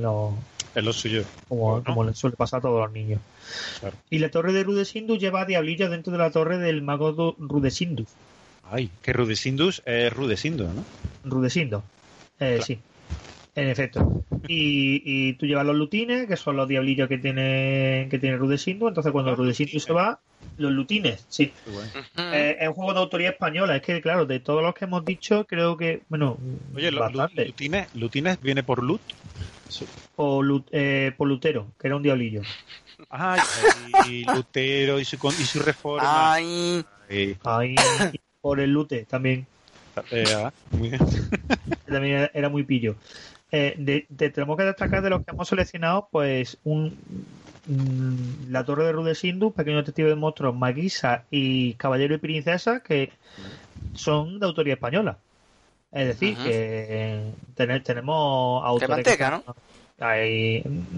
se está notando que la necesidad imperiosa en el mercado español y, en el mercado internacional de, juegos para que los padres roleros puedan dirigir a los niños, ya que el resto de los subgrupos de juego tiene 45 o 46 años, puede quedar una vez al mes dos horas entre que tengo que ver a mi mujer o a mi exmujer o, o a mi exmarido o, y tengo niños y entonces pues cambia de grupo de juego. Ya he dejado, es posible que juegue de vez en cuando con mis colegas toda la vida, pero normalmente pues de aquí tengo más a mano, pues a mis niños, pues le dirijo a mis niños y eso fortalece mucho los lazos. Los vínculos. y tal. Y, eso, y, es lo que estábamos comentando, lo, tanto Ryutama, dos peregrinos del Templo Volador, la Torre de Rudesindu o Pequeño Testigo de Motro Magisa, se pueden encontrar y comprártelo. Bien por dracotienda.com online o yo qué sé, en, donde sea. Y el Tales of Equestria creo que también lo tenían, pero ya. ¿Esa ha volado, no, Velasco? Eh, sí, pero bueno, se, se, puede encargar, ¿no? Vale. Yo creo que se, o sea, se agotó la primera edición y ya lo han reeditado. Y pasó un poco lo mismo con los suplementos. O sea, que está pitando muy bien, pero. Bien, bien, vamos. si alguien lo trae. Son juegos que no vaya a tener, mm, a los que nos estáis escuchando, mm, no vaya a tener problemas en, en encontrarlos si os ha llamado la atención. Eh, José, que te estamos oyendo poquito. Que te, te... No me he dormido, eh, os lo prometo. No te has dormido todavía, John. No, no. Hemos, conseguido retenerte aquí. Más tiempo del que quisiera. ¿Qué, te parece a ti el, pulgar arriba o pulgar abajo con el tema de, juegos para, para pues, si quieres destacar alguno en especial. Sí, sí. Yo he de admitir que, que de los que conozco he leído, la verdad es que viendo el listado que hemos hecho, he leído la mayoría. Eh, luego, eh, jugar, eh, o sea, dirigir solamente he dirigido a uno, bueno, a dos, uno tal y como es, que es el Ryutama y y luego pues pues no yo que sé es que el de Caballeros y Princesas es similar a otro sistema de juego que hay no y alguna vez lo he utilizado de forma similar. Entonces he de admitir que ninguno me ninguno me convence para niños no me pero también es verdad que no, también es verdad que, que, claro, que yo no. Cuando he dirigido para niños ha sido de, una forma muy distinta a la que quizá ha dirigido, pues eso, ¿no? Alguien que ha dirigido a sus sobrinos o a sus hijos. Entonces, eh, mi, quizá mi, pues eso, ¿no? Mi, mi forma de contemplarlos es muy distinta, ¿no? Yo creo que, creo que en el fondo, eh, yo, yo creo que en el fondo no haría una falta realmente un juego, un juego que sea únicamente para niños, ¿no? A no sé que sea para niños de verdad. Eh, o sea, que, que, no hace falta, creo que, aunque tiene razón Velasco, ¿no? Decía que es verdad que, que bueno, muchos no tenemos tiempo, no tienen tiempo para estar adaptando otros juegos. Yo creo que en el fondo mm, no haría falta juegos para niños específicos, ¿no? Eh, lo que sí haría falta es para juegos para que los niños puedan leerlos y usarlos ellos solos, yo creo. Exacto. Yo lo, que os preguntaba antes también con el tema de las ilustraciones iba encaminado por ahí.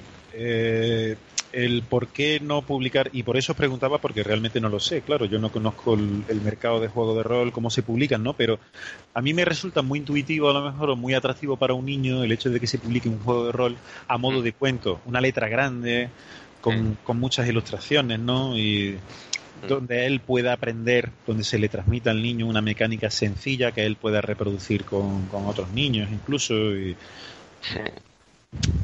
iba, iba por ahí un poco, ¿no? Y, por desconocimiento total, porque realmente no sé si, bueno, de los que hemos hablado en concreto parece ser que no, pero me, me parece un, punto interesante, ¿no? Para llevar el, eh, estos juegos de rol, pues un pasito más allá. Quizás hacerlo, hacerlos un pasito más, más atractivos para, para, los niños. Eh, yo, yo, sí he visto uno, el Super Crew, eh, que es un juego de superhéroes. Eh, es un cómic. Sí. El tipo hizo un cómic explicando el, reglamento y con ah. ejemplos y todo. Está muy guay. Es, muy chulo, es muy bonito y es muy fácil de leer. Yo creo, ya te digo, es que mis hijos todavía son un poco pequeños, pero un chaval de 10 años eso se lo puede leer tranquilamente. Totalmente de acuerdo, mm, es verdad. Pues ese entenderlo. Concepto, claro, ese, ese, concepto yo creo que está, que está guay, ¿no? Desde mi punto de vista. Mm, Velasco, bueno, tú en concreto eh, te, pregunto lo mismo que, el, que he preguntado a los demás. que ¿Qué opinión te merece? ¿Pulgar arriba, pulgar abajo? Hombre, arriba, arriba a tope. Arriba, por supuesto. sí, sí, por supuesto. O sea, me parece que, que, está genial que existan estos juegos. Y incluso juegos fallidos. Me parece que está genial que, existan. Incluso juegos que, no resultan luego nada infantiles y que tratan temas adultos porque son juegos que, que pasan por el filtro del padre. Claro. Entonces, inevitablemente te los vas a ver y vas a decir, pues este no es adecuado, pues este sí, pues este todavía no, pues este dentro de unos años, a este le hago estos cambios. A mí me parece genial y me parece un, terreno que merece la pena explorar y que, y que nos trae muchas alegrías a los que tenemos críos y nos gustan los juegos de rol. Claro que sí. Es una manera perfecta de compartir aficiones, ¿no? Bueno, en este caso de, de empezar a aficionar a tu hijo a, eh, lo que hemos dicho muchas veces aquí en el podcast, ¿no? Esta filosofía vital que, que jugar al rol, Sí, sí, y además si, si, el juego resulta que te lo compras, te lo lees y no te convence, da igual, te, te sientas con el niño y os ponéis a mirar los dibujos y hacer el Eso, eso sí, es verdad. sí, sí. Mm. Sí, yo hay mucho de lo que decía antes, por ejemplo, que libros que son tan bonitos muchas veces que incluso los puedes o eso, aunque sea nada más que para jugarlos con ellos un rato y de ahí puedas sacar alguna idea o algo, yo creo que es verdad que Luego tienen una cosa muy importante también, que es que los niños están viendo a su padre leer. Sí. Eso también está muy bien, exactamente. Que un poco le estás educando con eso también. Exactamente. Que, hay cosas divertidas en los libros, incluso que estás leyendo en inglés, que muchas veces los niños no entienden por qué tienen que estudiar tanto inglés. Yo les vendo mucho el tema de, es que si sabes inglés puedes leer estos libros tan guays. y ya le ven una utilidad. Pues Igual no les apetece, pero ya entienden ¿Para qué sirven los idiomas? Exacto, Está muy bien, tío. Eres un padrazo. Tienes que ser un padrazo. ¿eh? Eh, no, lo que pasa es que me vendo bien. No soy un padrazo, pero soy un buen comercial. No, no, no, yo creo que sí. ¿eh? Además se te nota, tío. Tienes ahí esa sensibilidad. Ya hablaremos tú y yo. Sí, especial. especial. Ya, especial. Pues sí. No pues quiero saber por qué quieres hablar de él. No, hombre. Ah, mira, es una cosa hipotética que a lo mejor no hablamos hasta dentro de un año, pero bueno. Nunca se sabe. bueno, yo en mi caso, y en concreto, pulgar arriba, sí me gusta, me gusta que, existan, ¿no? Eh, juegos orientados para niños con las puntualizaciones que he dado, ¿no? Quizá un juego más como, como el que os decía, como el que me comentabais, ¿no? Que es un cómic y a la vez eh, te explica, ¿no? El funcionamiento, pues algo así yo lo veo más para niños, sobre todo porque me quedo con el, con el juego del que nos ha hablado Antonio, en el que los niños plantean con qué quieren jugar, cómo quieren jugar. Mm, ellos colaboran dibujando el mapa, ellos o sea, al fin y al cabo, esas dinámicas yo creo que son las que son las correctas, ¿no? A la hora de, sentarte a, jugar con tu hijo y tal. Entonces, que además un juego de dos páginas, ¿no? Pues te lo, te lo planteas así abiertamente, fíjate, es un win-win, ¿no? Eh, es sencillo, rápido de leer y además tienes esa parte, ¿no? Ese aspecto que, es fundamental, que es el de que tú como, como niño colabora, aporta, ¿no? Eh, deja que tu imaginación trabaje y, vamos a, jugar todos juntos, ¿no? Vamos a, reflejarlo aquí todos juntos. Eh, a mí sí, sí, me gusta, me gusta. Me gusta que existan este tipo de, juegos y que se planteen así. Y de verdad que os lo digo, me quedo con la copla de, un par de ellos o tres. Bueno, por mí los haría todos, pero quiero, quiero jugar con mis sobrinos a, a uno de estos juegos. A ver qué tal. Yo creo que, yo creo que les va a gustar. Pues empieza por el de Caballero y Princesa, que es el gratis, y ya si te mola ya te gastas dinero en otro. Pues exacto. Pienso hacerlo, ¿eh? Pienso hacerlo. Eh, para finalizar, que ya parece parece que no, pero llevamos aquí casi casi dos horas, ¿eh? eh largando. Y ¿Cómo conseguir hacer un programa de menos de tres horas? sí, eso, milagroso. Bueno, vamos a ver. Vamos a ver. Todavía, no, por ver. No venda la piel del oso antes de... Exactamente, antes de... La piel del Yeti. Ese. Ay, mucho cuidado. Eh, porque en la parte final, como antes os habíamos dicho, queríamos que José pues nos diera algunos consejos para, para padres principiantes, para directores de juego principiantes que se enfrentan a una pequeña horda de niños por primera vez. Y entonces, ante una situación aquí, así, una situación de ese tipo, eh, bueno, muy buena. Yo soy el padre, he convencido a mi hijo y a tres de sus amigos para, para jugar una aventura y ahora están sentados a la mesa. ¿Y qué hacemos, José? Salir corriendo. No queda otra. No, hombre. ¿Cómo os habéis metido en esa? ¿Quién os ha engañado, no? ¿A quién se le ocurre? ¿Cómo, te has atrevido, no? A, ver, desde tu, desde tu experiencia. Mira, ante todo, de verdad, y esto parece una perogrullada, pero con los niños lo mejor. con los niños lo mejor es ser naturales. O sea, los niños no son, no son tontos, ni, ni hay que poner voz como, no sé, si te faltara el aire, ¿no? De, ah, ¿qué, ¿cómo estás? No, eso de verdad. ¡Ay! No, es verdad, ¿eh? O sea, con los niños lo más, cuanto más natural mejor, ¿no? Tampoco es natural como eres con un colega, pero, pero sí, naturales y hablándoles como lo que son personas. Bueno, cuatro o cinco directrices, tampoco quiero abrumar ni a, a los compañeros ni a los ¿eh? oyentes. Gracias, toma apuntes, toma apuntes, venga. Eh... de las personas que más le veo, le veo dirigir, bueno, cualquiera que vaya a jornada, normalmente verá a José dirigir algo. Normalmente por Madrid o, por fuera de Madrid, pero es una máquina de dirigir. Es un vicio que no sé cómo me ha dado por eso, pero bueno, chicos, hay cosas peores, supongo. no, yo pensaría sobre todo en antes, antes de la partida, hay que tener claro, hay que tener claros unas cuantas eh, puntos, ¿no? digamos que serían los prolegómenos, ¿no? Sí, sí. Eh, si ya tienes un juego y lo que vas a dirigir, que lo doy por hecho, ¿no? Podemos quitar eso en medio, pero luego es muy importante, por ejemplo, elegir un lugar que, que no haya distracciones alrededor, porque los niños son eh, es muy normal que se distraigan. O sea, si al lado de una televisión o al lado de otros niños haciendo otra, otro juego, pues va a ser más complicado. Luego, ya que, ya que estás planeándolo, pues asegura de tenerlo todo a mano. O sea, si vas a luego a merendar con ellos o que sea, pues tenlo todo a mano, lápices, gomas, porque si empiezas a interrumpir, igual, va a ser más fácil que se distraigan y al final pierdan interés. Luego es muy importante, por supuesto, cuántos niños, ¿no? Sientes una mesa.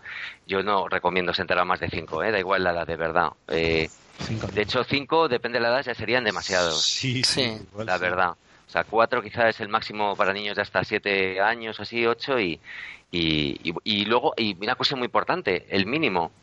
Porque es verdad que aunque puedes dirigir, por supuesto, a uno o a dos niños, yo creo que el, número mágico empieza a ser a partir de tres. De verdad, con tres ya se crea suficiente ¿sabes? interactuar entre ellos, eh, discuten, se tiran los lápices, no sé, me parece el momento, o sea, el número adecuado, tres, de tres a cinco. Y relacionado con esto, los rangos de edades. Aunque puedes pensar, ¿no? Que puedes... igual. Claro, que puedes entrar a un de 5 y otro de 8 a jugar la misma aventura, lo puedes hacer, es verdad, pero no va a salir igual de bien, ¿vale? No nos engañemos.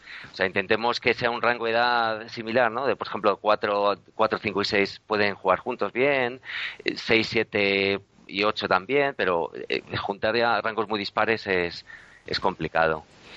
Y muy importante, eh, no, no vayas a la. O sea, puedes, puedes llegar a la mesa con una aventura preparada, ¿no? Pero no esperes que vaya, Vaya. a salir como tú pienses que va a salir. De hecho, no vayas con una aventura preparada, ve con una idea, ¿no? Así más o menos preconcebida. Pues, si te cuesta improvisar, que es otra de las cuestiones que, que, un- que una persona que dirige a niños debería tener claro que va a tener que improvisar sí o sí. Sí o sí, claro. Claro, Va a improvisar. es algo que es que me estoy acordando, bueno, de para el, el programa anterior hablamos con, con Jesús, el, escritor, ¿no? Que es Sí. malagueño, y no y ya nos decía, Gaditano. si es, es- eh, gaditano, perdón, y ya nos decía que precisamente es, es complicado hacerlo en adultos, ¿no? El- Sí. no- no- nos contó eso en un momento determinado, ¿no? Que, que, que de repente él tenía el típico camino, ¿no? Que todos tenemos preparado por aquí van a ir y decidieron darse la, darse la vuelta, ¿no? Y por el camino contrario. sí, sí, lo, decía, lo escuché, lo escuché. ¿Qué hago? ¿Qué hago?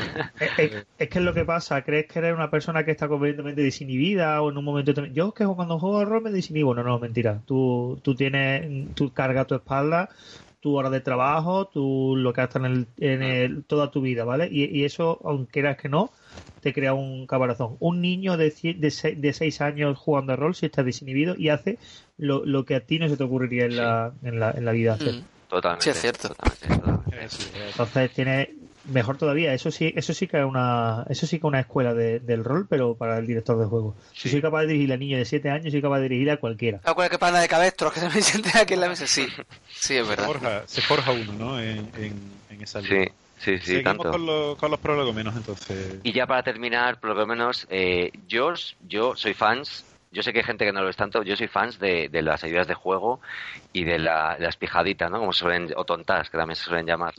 Yo sí llevaría tontas. Además, qué mejor que un niño dibuje su personaje en la ficha, o incluso, yo qué sé, si llevas plastilina, que lo modelen, que Mm. modelen su personaje etcétera. Eso ya ahí de verdad entra eh, las ganas que tenga cada uno de, de llevar algo preparado, ¿no? Ahí, Yo qué sé, ahí, ahí, ya que has dicho lo de la plastilina, hay un juego muy chulo que eh, no encontré las reglas por- porque no me puse, no, no, no he tenido tiempo de mirarlo. Es un juego en el que tú te creas muñecos de plastilina. Entonces, con lo que te sobra del muñeco, tienes la munición para destruir el resto de los muñecos de plastilina de. Ay, de los ostras, ese me suena a mí, ¿verdad? ¿Vale? Y entonces se organizan torneos de, de mi, mi robot de plastilina agrediendo a los muñecos de plastilina de- del resto. Entonces, si Ah. le das, si, si le das y no le quita un trozo, lo manchas con tu plastilina también vale como herida. ¿vale? Está muy chulo, muy chulo. Ya que has sacado el tema de la plastilina, que siempre Sí, puedes sí, jugar, es una manera más instructiva de jugar de la plastilina que es dejar- dejarlo una tarde entera haciendo mods de, de corazón y estrellas de mar. por ejemplo. Y tanto, y tanto. Y luego ya cuando, cuando llegas a la mesa, eh, claro, aquí no voy a entrar en si son niños que tú conoces o no. eh, voy a dar por hecho, bueno, da igual, o sea, aunque conozcas o no, mm, parece algo que quizá, o sea, quizá en un principio, de- claro, con adultos tú te sientas a una mesa y no tienes que, que decirles a- establecer unas normas, digamos, ¿no? Das por hecho que la gente se va a comportar, Mm. aunque quizá Velasco en esto tiene otra opinión, ¿no? Al respecto ¿Cómo, perdón? de sentarte a una mesa y, y tener- haber tenido ganas de decir, por favor, eh, pues yo qué sé, eh, no, no, no, competís, no compitáis entre vosotros, o por favor, dejad hablar a todos, ¿no? Lo de sentarte a una mesa y antes de empezar a jugar con niños, dar unas pequeñas normas de comportamiento es, es imprescindible y, claro. y, y eso puede sonar un poco, un poco tirano, ¿no? Un poco nazi, pero es que hay que hacerlo, de verdad. Y sobre todo, dejar muy claro a todos los niños que ahí han venido a divertirse y a, y a participar todos y a cooperar. O sea, no han venido ni a putearse entre ellos, ni a ver quién termina primero. Por favor, no. Vale, muy, muy importante eso también. Eh, relacionado, relacionado con eso, va, va a haber conflictos, ¿no? Entonces, tenemos que atajarlos. Va a haber conflictos porque eh, si nos gusta putearnos a los mayores, imagina a los niños. Los niños se putean continuamente. Entonces, Claro. se van a putear dentro del juego y fuera del juego. O sea, entonces hay que estar muy atento a, a estar mirándoles, ¿no? Ver qué están haciendo, cómo se, si se pegan patas por debajo de la mesa, etcétera. Eh, sí, sí, de verdad. Si no, puede terminar como Rosa Aurora, una partida, ¿no? Un niño llorando, el otro, bueno, en fin, etcétera. Y, y bueno, eh, ya una vez estés jugando, eh, yo sinceramente hablaré lo menos posible de las reglas. Las iré introduciendo según se va, según van surgiendo, ¿no? Quizá puedes hablar de una o dos reglas básicas para ir tirando, pero pero no, no les aburras 10 o 15 minutos con las reglas, porque se van a aburrir, de verdad, se van a Mm. aburrir. O sea que mejor según vaya. Una muy básica quizá, ¿no? Eh, o, o empezar directamente, ¿no? En media res, en algo emocionante, yo que sé, una persecución o, o algo así, para que vean cómo funciona el sistema.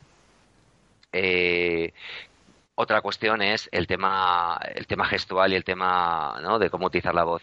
Yo creo que los cuentacuentos mm, son un buen ejemplo, ¿no? No hace falta que nos vayamos a los más extremos, pero eh, son niños, les apetece que hagas el tonto, ¿no? Que, que, el dragón hable como un dragón y no como un señor de 40 años. O sea, y que, claro, y que si hay un goblin, pues que sea lastimero, que, que ese tipo de, ese tipo de cosas, ¿no? O sea que sí, utiliza, exagera un poquito, ¿no? Hay que exagerar. Y además hay que alentarles a que ellos exageren, que lo van a hacer, ¿no? Seguramente, pero, pero así también se van, a, se van a sentir más próximos, ¿no? Y, van a tener más ganas de, exagerar. Claro, y con ellos a, dramatizar, ¿no? A teatralizar un poco. Eh. Sí, sí. Sí, porque eh, yo, claro, yo cuando me siento a la mesa con, con los niños, yo obviamente lo que quiero de verdad, vamos, también con adultos, pero con niños de todo es pasármelo bien y reírme. Ellos van a querer reírse, ellos no quieren interpretar a, un a, un vampiro de la mascarada, quieren interpretar a un personaje divertido, ¿no? Como un pony, como decía Velasco, ¿no? Sí, yo entiendo de verdad que a lo mejor un adulto puede tener otros objetivos más complejos en un juego, ¿no? Lo que dices tú, el placer de interpretar a un personaje a lo más que has opuesto a ti, o, el reto interpretativo que mucha gente que así como bastante intensa, que lo, sabes, como que lo, que lo vive así, pero es verdad que yo creo que los niños son como mucho, me parece que lo comentaba, no sé si era Falo antes, como que, que un niño de ese año llega a una partida y llega sin ningún tipo de preconcepto, va a, divertirse y, a, y, va a hacer un poco lo, lo que le resulte más divertido en cada momento, que es también un poco lo que te puedes colocar a ti como, como máster, ¿no? Sí, sí, sí, sí. Eh, luego, creo que me he comentado antes, relacionado con las normas y eso, eh, o con lo del conflicto entre ellos, muy importante que todos puedan hablar y y que le escuchen el resto. O sea, claro, no, no me vale que, que, uno se esté flipando en una escena, ¿no? Súper épica, que los demás, uno esté mirando a la pared. Hombre, tampoco hay que eh, obligarles, ¿no? Escúchale, pero, pero por lo menos que cada uno tenga su momento para participar y que sea equitativo, ¿no? El momento, o sea, que intentar que no acapare un solo niño, ¿no? O un par de niños toda la acción, ¿no? Sino que todos tengan su momento, ¿no? Porque si no, ellos se van a sentir muy frustrados al, al final de la partida. Y muy importante, eh, mirar cuándo está empezando a aburrir y saber cuándo cortar. Eso es una habilidad que hay que, hay que también hay que potenciar y, y también con adultos, ¿eh? porque supongo que nos habrá pasado todo lo que dirigimos, ¿no? que, que llega un momento que te das cuenta y con los niños te das cuenta muy muy pronto. Yo creo que una hora, como habéis comentado antes, es, es el de verdad, es perfecto para, para críos. Una hora da tiempo para hacer casi todo y para que no se aburran. Mm. Y, de ahí ya podemos empezar a hilar más, pero creo que eso será lo básico. Estos son principios muy, muy básicos, pero muy importantes mm. para, mm. para que la partida soñada que queremos jugar con nuestros hijos, nuestros sobrinos, nuestros primos, con los pequeños de la familia, pues sea exitosa y no haya, como dices tú, eh, muchas desavenencias, ¿no? ¿no? haya patadas debajo de la mesa y no haya muchos problemas. y nadie se coma un dado y esas cosas, claro. Exactamente. pues son consejos muy, muy valiosos. ¿Te guardas alguno más en la recámara? Eh, los básicos no, pero hay uno que además, porque los tenía apuntados, ¿no? Estos que hemos que he comentado ahora. ¿Qué tío? algunos ¿Qué tío? ¿Cómo trabaja? Algunos han surgido antes. Algunos han surgido antes. Pero... Yo aquí mirando el manual por encima para acordarme de lo que tengo que decir. Muy bien. Pero, pero yo creo que estaría muy bien, que si dependiendo de la edad, ir, ir introduciendo eh, a, a alguno o a todos en la cuestión de de cuándo van a dirigir ellos, ¿no? De, o sea, ser tú el que propicie, como decía Velasco, pero también ir, porque yo además tengo una cinta que a él, a Velasco, su hijo le ha dirigido también. Me ha dirigido partidas fascinantes. Bien. Ah, e, eso, eso me recuerda a un a Axe Cop, ¿vale? Eh, es un cómic que, que lo dibujó, lo dibujaba en su época un chaval de 21 años pero el guion era enteramente de su hermano de 5. Qué bueno. O sea, le decía, ¿qué podíamos hacer hoy? Y, yo aconsejo, bueno, intentaremos poner el eh, es directamente, el chaval dibuja muy bien, ¿vale? El chaval de 21 años era mm. dibujante, es dibujante, pero el guion es enteramente, yo no le pongo ningún límite. Mi hermano de 5 años dice exactamente qué es lo que va pasando. y eh, no, es fascinante, es lo, que acaba de decir. Es que acaba de decir eso Velasco y, me ha venido a, la, a la, mente Axel hay que animar a los críos, ¿eh? además es que si es que lo hacen continuamente, o sea, tampoco hay que hay que hay que animarles demasiado porque lo hacen continuamente. Ellos se están continuamente contando historias y los ves en el patio del colegio y están roleando continuamente. O sea, es que no, hace falta animarles mucho. Yo me estoy dando cuenta ahora con la, con, la mía que le pregunta, ¿qué has jugado? Y te cuenta, y, lo que están haciendo no tienen reglas, no tienen, yo creo que ni siquiera tienen el concepto de lo que están haciendo, pero son juegos de rol, se están metiendo todo el rato en papeles de, el otro día estaban jugando, me parece que era, eh, me estuve diciendo, había uno que, porque digo, ¿qué, ha pasado en el recreo? Pues dice, es que no ha sido un buen recreo, digo, que te han pegado, lo típico, ¿no? Te acabo de, es el primer año que va al cole, muy chica, yo qué sé, tipo, dice, no, no, es que había una amiga, una de las niñas que, que quiere jugar a vampiros, a vampiros, y yo quería jugar a leones.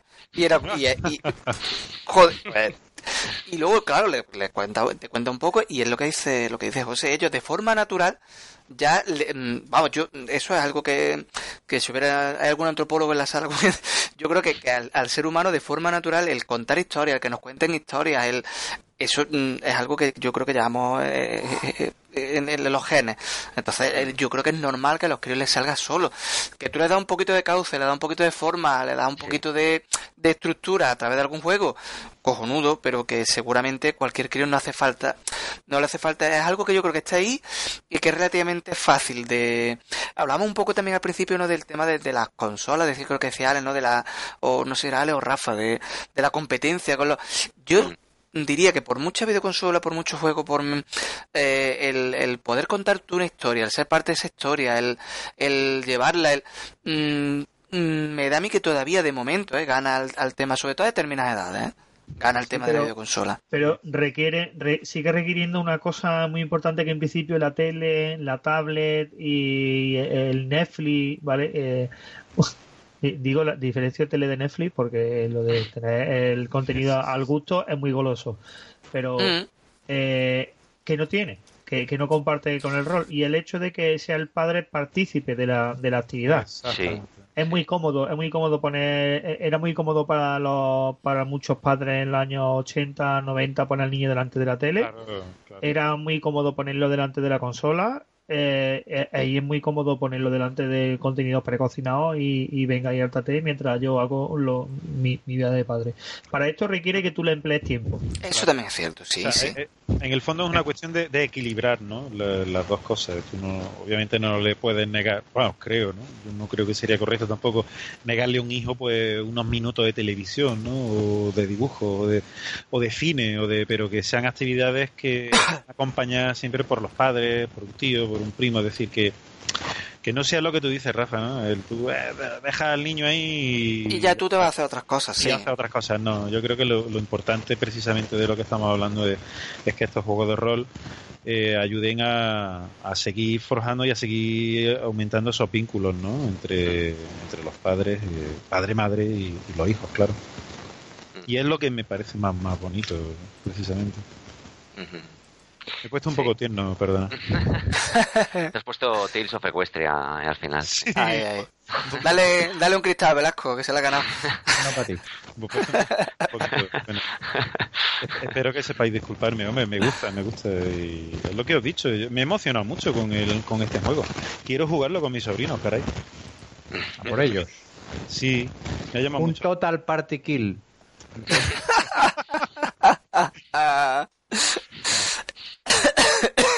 Yo con mi sobrino voy a ser muy piadoso y muy, cariñoso y vamos a hacer una aventura chulísima ahí con caballero y con princesa o con lo que queramos. Eh, no somos nadie nosotros. Rompiendo un poco la tenura de este momento, está mirando lo del juego de los monstruos que hacen que son de plastilina. solo para romper con esto porque es que ya el podcast es demasiado serio y demasiado melancólico. Ah. El juego de los muñecos donde te hace. Vamos, vamos a enlazarlo, ¿vale? Para lo que os el PDF, ¿vale? Y es del año 87. Yo me he quedado flipado, ¿vale? Es de antes de que yo empezara a jugar a rol. De, de la revista Dragon de septiembre de 1987, el señor Dave C. Cook que algunos roleros antiguos lo conocerán como el autor de Planescape, el autor de Aventuras Orientales, el autor el, y el y el autor de y, el jefe de y el jefe de, del diseño del proyecto de D&D Dungeon Dragon segunda edición, ¿vale? Una persona. Sí, nada. ¿Vale? Y, en el año 87 eh, diseñó en la revista Dragón el juego de muñecos de plastilina que se pegan tortas. Oye, pues me quedo- nos quedamos con la copla también. Ponemos el enlace, ¿eh? Ponemos el enlace, juegaco. Eso es, muy bien. Pues, chicos, no sé si queréis puntualizar algo más, que nos gusta muchísimo puntualizar en este podcast. y- Yo sí, yo quiero puntualizar una cosa más. Cuando mi hijo me ha dirigido, Ah, ¿Mm? o sea, más allá de que la historia era un delirio absoluto, el sistema era totalmente ignoto y no euclidiano. O sea, me planteaba una situación y me decía, y toma papá, y tienes que tirar. Y agarraba un dado, el que tuviera a mano. Y a veces sacaba mucho y lo conseguía, y otras sacaba poco y lo conseguía. O sea, nunca había un... no estaba claro. ¿no? No ve- no ves el de- desenlace negativo, ¿no? No, no, o sea, había ¿No te una sentías manejado? No, no, pero que, que era su actividad como director de juego era un poco como un chimpancé que está imitando a un ser humano. Era muy divertido. No te sentías manejado diciendo, este es lo que quieres contar una historia, me hace Claro. tirar dados para que yo me sienta partícipe, Exacto, pero en realidad es lo que quieres contarme su historia. Sí, sí, Yo pero he venido aquí a hablar de mi libro. a lo que iba es a, a- a que lo que él percibe, a lo que lo redujo todo, era a que yo le estaba contando un cuento en el que él era el protagonista y de vez en cuando le hacía Le tirar dados. ¿no? Mira, ¿no? Sí. Claro. Qué bueno, qué bueno. Oye, ¿qué experiencias más buenas nos, nos, nos dan y nos pueden dar los juegos de rol con niños y para Los niños? niños, procread. Asegurad mi pensión. Exactamente, pagarnos las pensiones, puñetas. Quiero jubilarme antes de los 67. Complicado, eh, llegas tarde, Velasco. Es más, seguramente, seguramente te tengas que jubilar con muchos más años de 67. Pero bueno, eso no es eh, lo que nos ha concentrado aquí para, para hablar de, de juegos de rol de niños. Estamos finalizando ya el podcast, como, como os daréis cuenta. Eh, agradecer nuevamente la presencia de José y de Velasco que nos han, nos han regalado con, con su voz y con, Oh. su, y con su experiencia y con su sabiduría y A con vosotros. su buen hacer. Gracias de nuevo a Antonio, gracias de nuevo a, a Rafa. Una vez más, una Y- vez más, perdón. Y gracias a David, estés donde Y estés. gracias a David, que sabemos que hoy, bueno, pues Pues lo tenía complicado yo el pobre, sí, a ver si para el próximo ya lo podemos Estaba- recuperar. Estaba Está muerto. a niños, ¿no? Sí, sí, estaba, exactamente, estaba, estaba en mitad de una partida con niños y se la complica la cosa. Que lleva cinco horas de partida, lleva cinco horas de partida con niños. Los niños están atados a la silla. Quiero irme a mi casa. Que no. Eh, Hasta que no encuentre dónde está el sectario oculto. Hasta que no terminemos esta persecución de Chulu Séptima, no te vas a tu casa. va. Madre mía. Bueno, Eh. pues eh, nada, para finalizar, recordaros que nos tenéis en, en redes sociales, nos tenéis en Facebook, bueno, nos podéis oír a través de iBox, como siempre, estamos en Facebook, estamos en Twitter, tenemos nuestra, bueno, tenemos nuestro, nuestro blog, cuya dirección era, Rafa, Eh, bueno, nuestra, sí, nuestra página web es www.aquellosde20.es. Ay, gracias, es que nunca me acuerdo si es .com o punto .es, y si- siempre tengo que delegar en otra Pero te has persona. dado cuenta que yo he hecho, yo lo he alargado un poco, no punto. Porque no-. Ay, Ah, Muy bien, no se ha notado. y también tenemos nuestro grupo en Telegram. Ah, es cierto, el grupo de Telegram, que por supuesto eh, sois bienvenidos. Y, Donde... y que además acaba de agregarse mientras estábamos grabando, se ha, se ha venido otra persona más. Ya somos más de 30. Estamos súper no orgullosos. puede ser, sí. Bueno, eso, claro. La gente solo comenta cosas cuando entra alguien nuevo, en- en- hace un par de chuteos, pues un par de GIFs y, y ya deja de. El, el- sale targa. Hola, soy yo. Le- saludamos, lo bombardeamos ¡Ey! y con tal. Y una semana después, oye, este grupo, pero ¿qué pasa? Que no, que broma. Hablamos muchísimo en el grupo, decimos muchas tonterías. Y, así que asomaros porque, porque estamos ahí abiertos a que nos conozcáis y a que, bueno, esta aventurilla mm, llegue cada día un poquito más, más lejos y por supuesto que os siga, que os siga interesando. y que, y que sigáis disfrutando con, con nosotros, como nosotros disfrutamos haciéndolo y grabándolo y, y tratando sobre los manuales y sobre los temas que, que tratamos en el En un, en un par de meses hacemos un año, ¿eh? Ojo, cuidado. Ya mismo, sí. ya Que mismo. se eh, prepara. ¿Quién lo hubiera dicho? Y Ya. aunque yo llevo tres programas diciéndolo, esta vez lo digo de verdad. Eh, vamos a hacer esta semana, esta misma semana en la que se publique el podcast, eh, salen las bases del concurso de, de diseñar lo del Tales from the Loop. ¿De Ah, acuerdo? estupendo. Que Sí, llevo porque ya- tres programas, eso ya son tres meses ya diciéndolo, pero es el de verdad. Bueno, esta, esta es la buena. Así que ya sabéis, eh, atentos a Telegram, atentos a, a la página web, ¿vale? A Facebook. Vamos, atentos a las redes sociales porque vamos a, a- vamos a daros esta información para que participéis, aquellos que queráis, para que participéis en el, en el concursillo. Mm, así que nada más que deciros por mi parte. Si los demás mm, queréis hacer una despedida especial para hoy. ¡Yo! No. Especial. No, especial. Especial. Que tengo ya sueño y hambre que, que, Bueno. que- que me lo he pasado bien, como, muy bien, como en todos los programas. Sobre todo, muchas gracias a José y a, y a Velasco, que el- yo creo que los los enganchamos en aquella entrevista de Churu Séptima en el programa 1 Y, y la verdad es que ca- eso es cada vez que les pedimos ahí y demás están ahí al pie del cañón y bueno en fin que muchas gracias siempre se agradece que, que haya gente dispuesta a echar un cable En realidad la que no conocemos más gente en internet. Y que yo, mi familia es inventada. Tengo mucho tiempo solo, libre. Tu hijo están hechos con calcetines, ¿verdad? Por Dios. Qué grima. Bueno, Tienes tu casa llena de maniquí, como una película de Nicky chicos, chicos, se nos va, Bueno, se nos va a dar la mano. que no, sí, sí, no, que este es un programa de, este es un programa sobre juegos de niños Chicos, nos vemos hasta el siguiente programa. Seguid ahí Venga. oyéndonos. Adiós, adiós. adiós adiós Agur. luego Agur.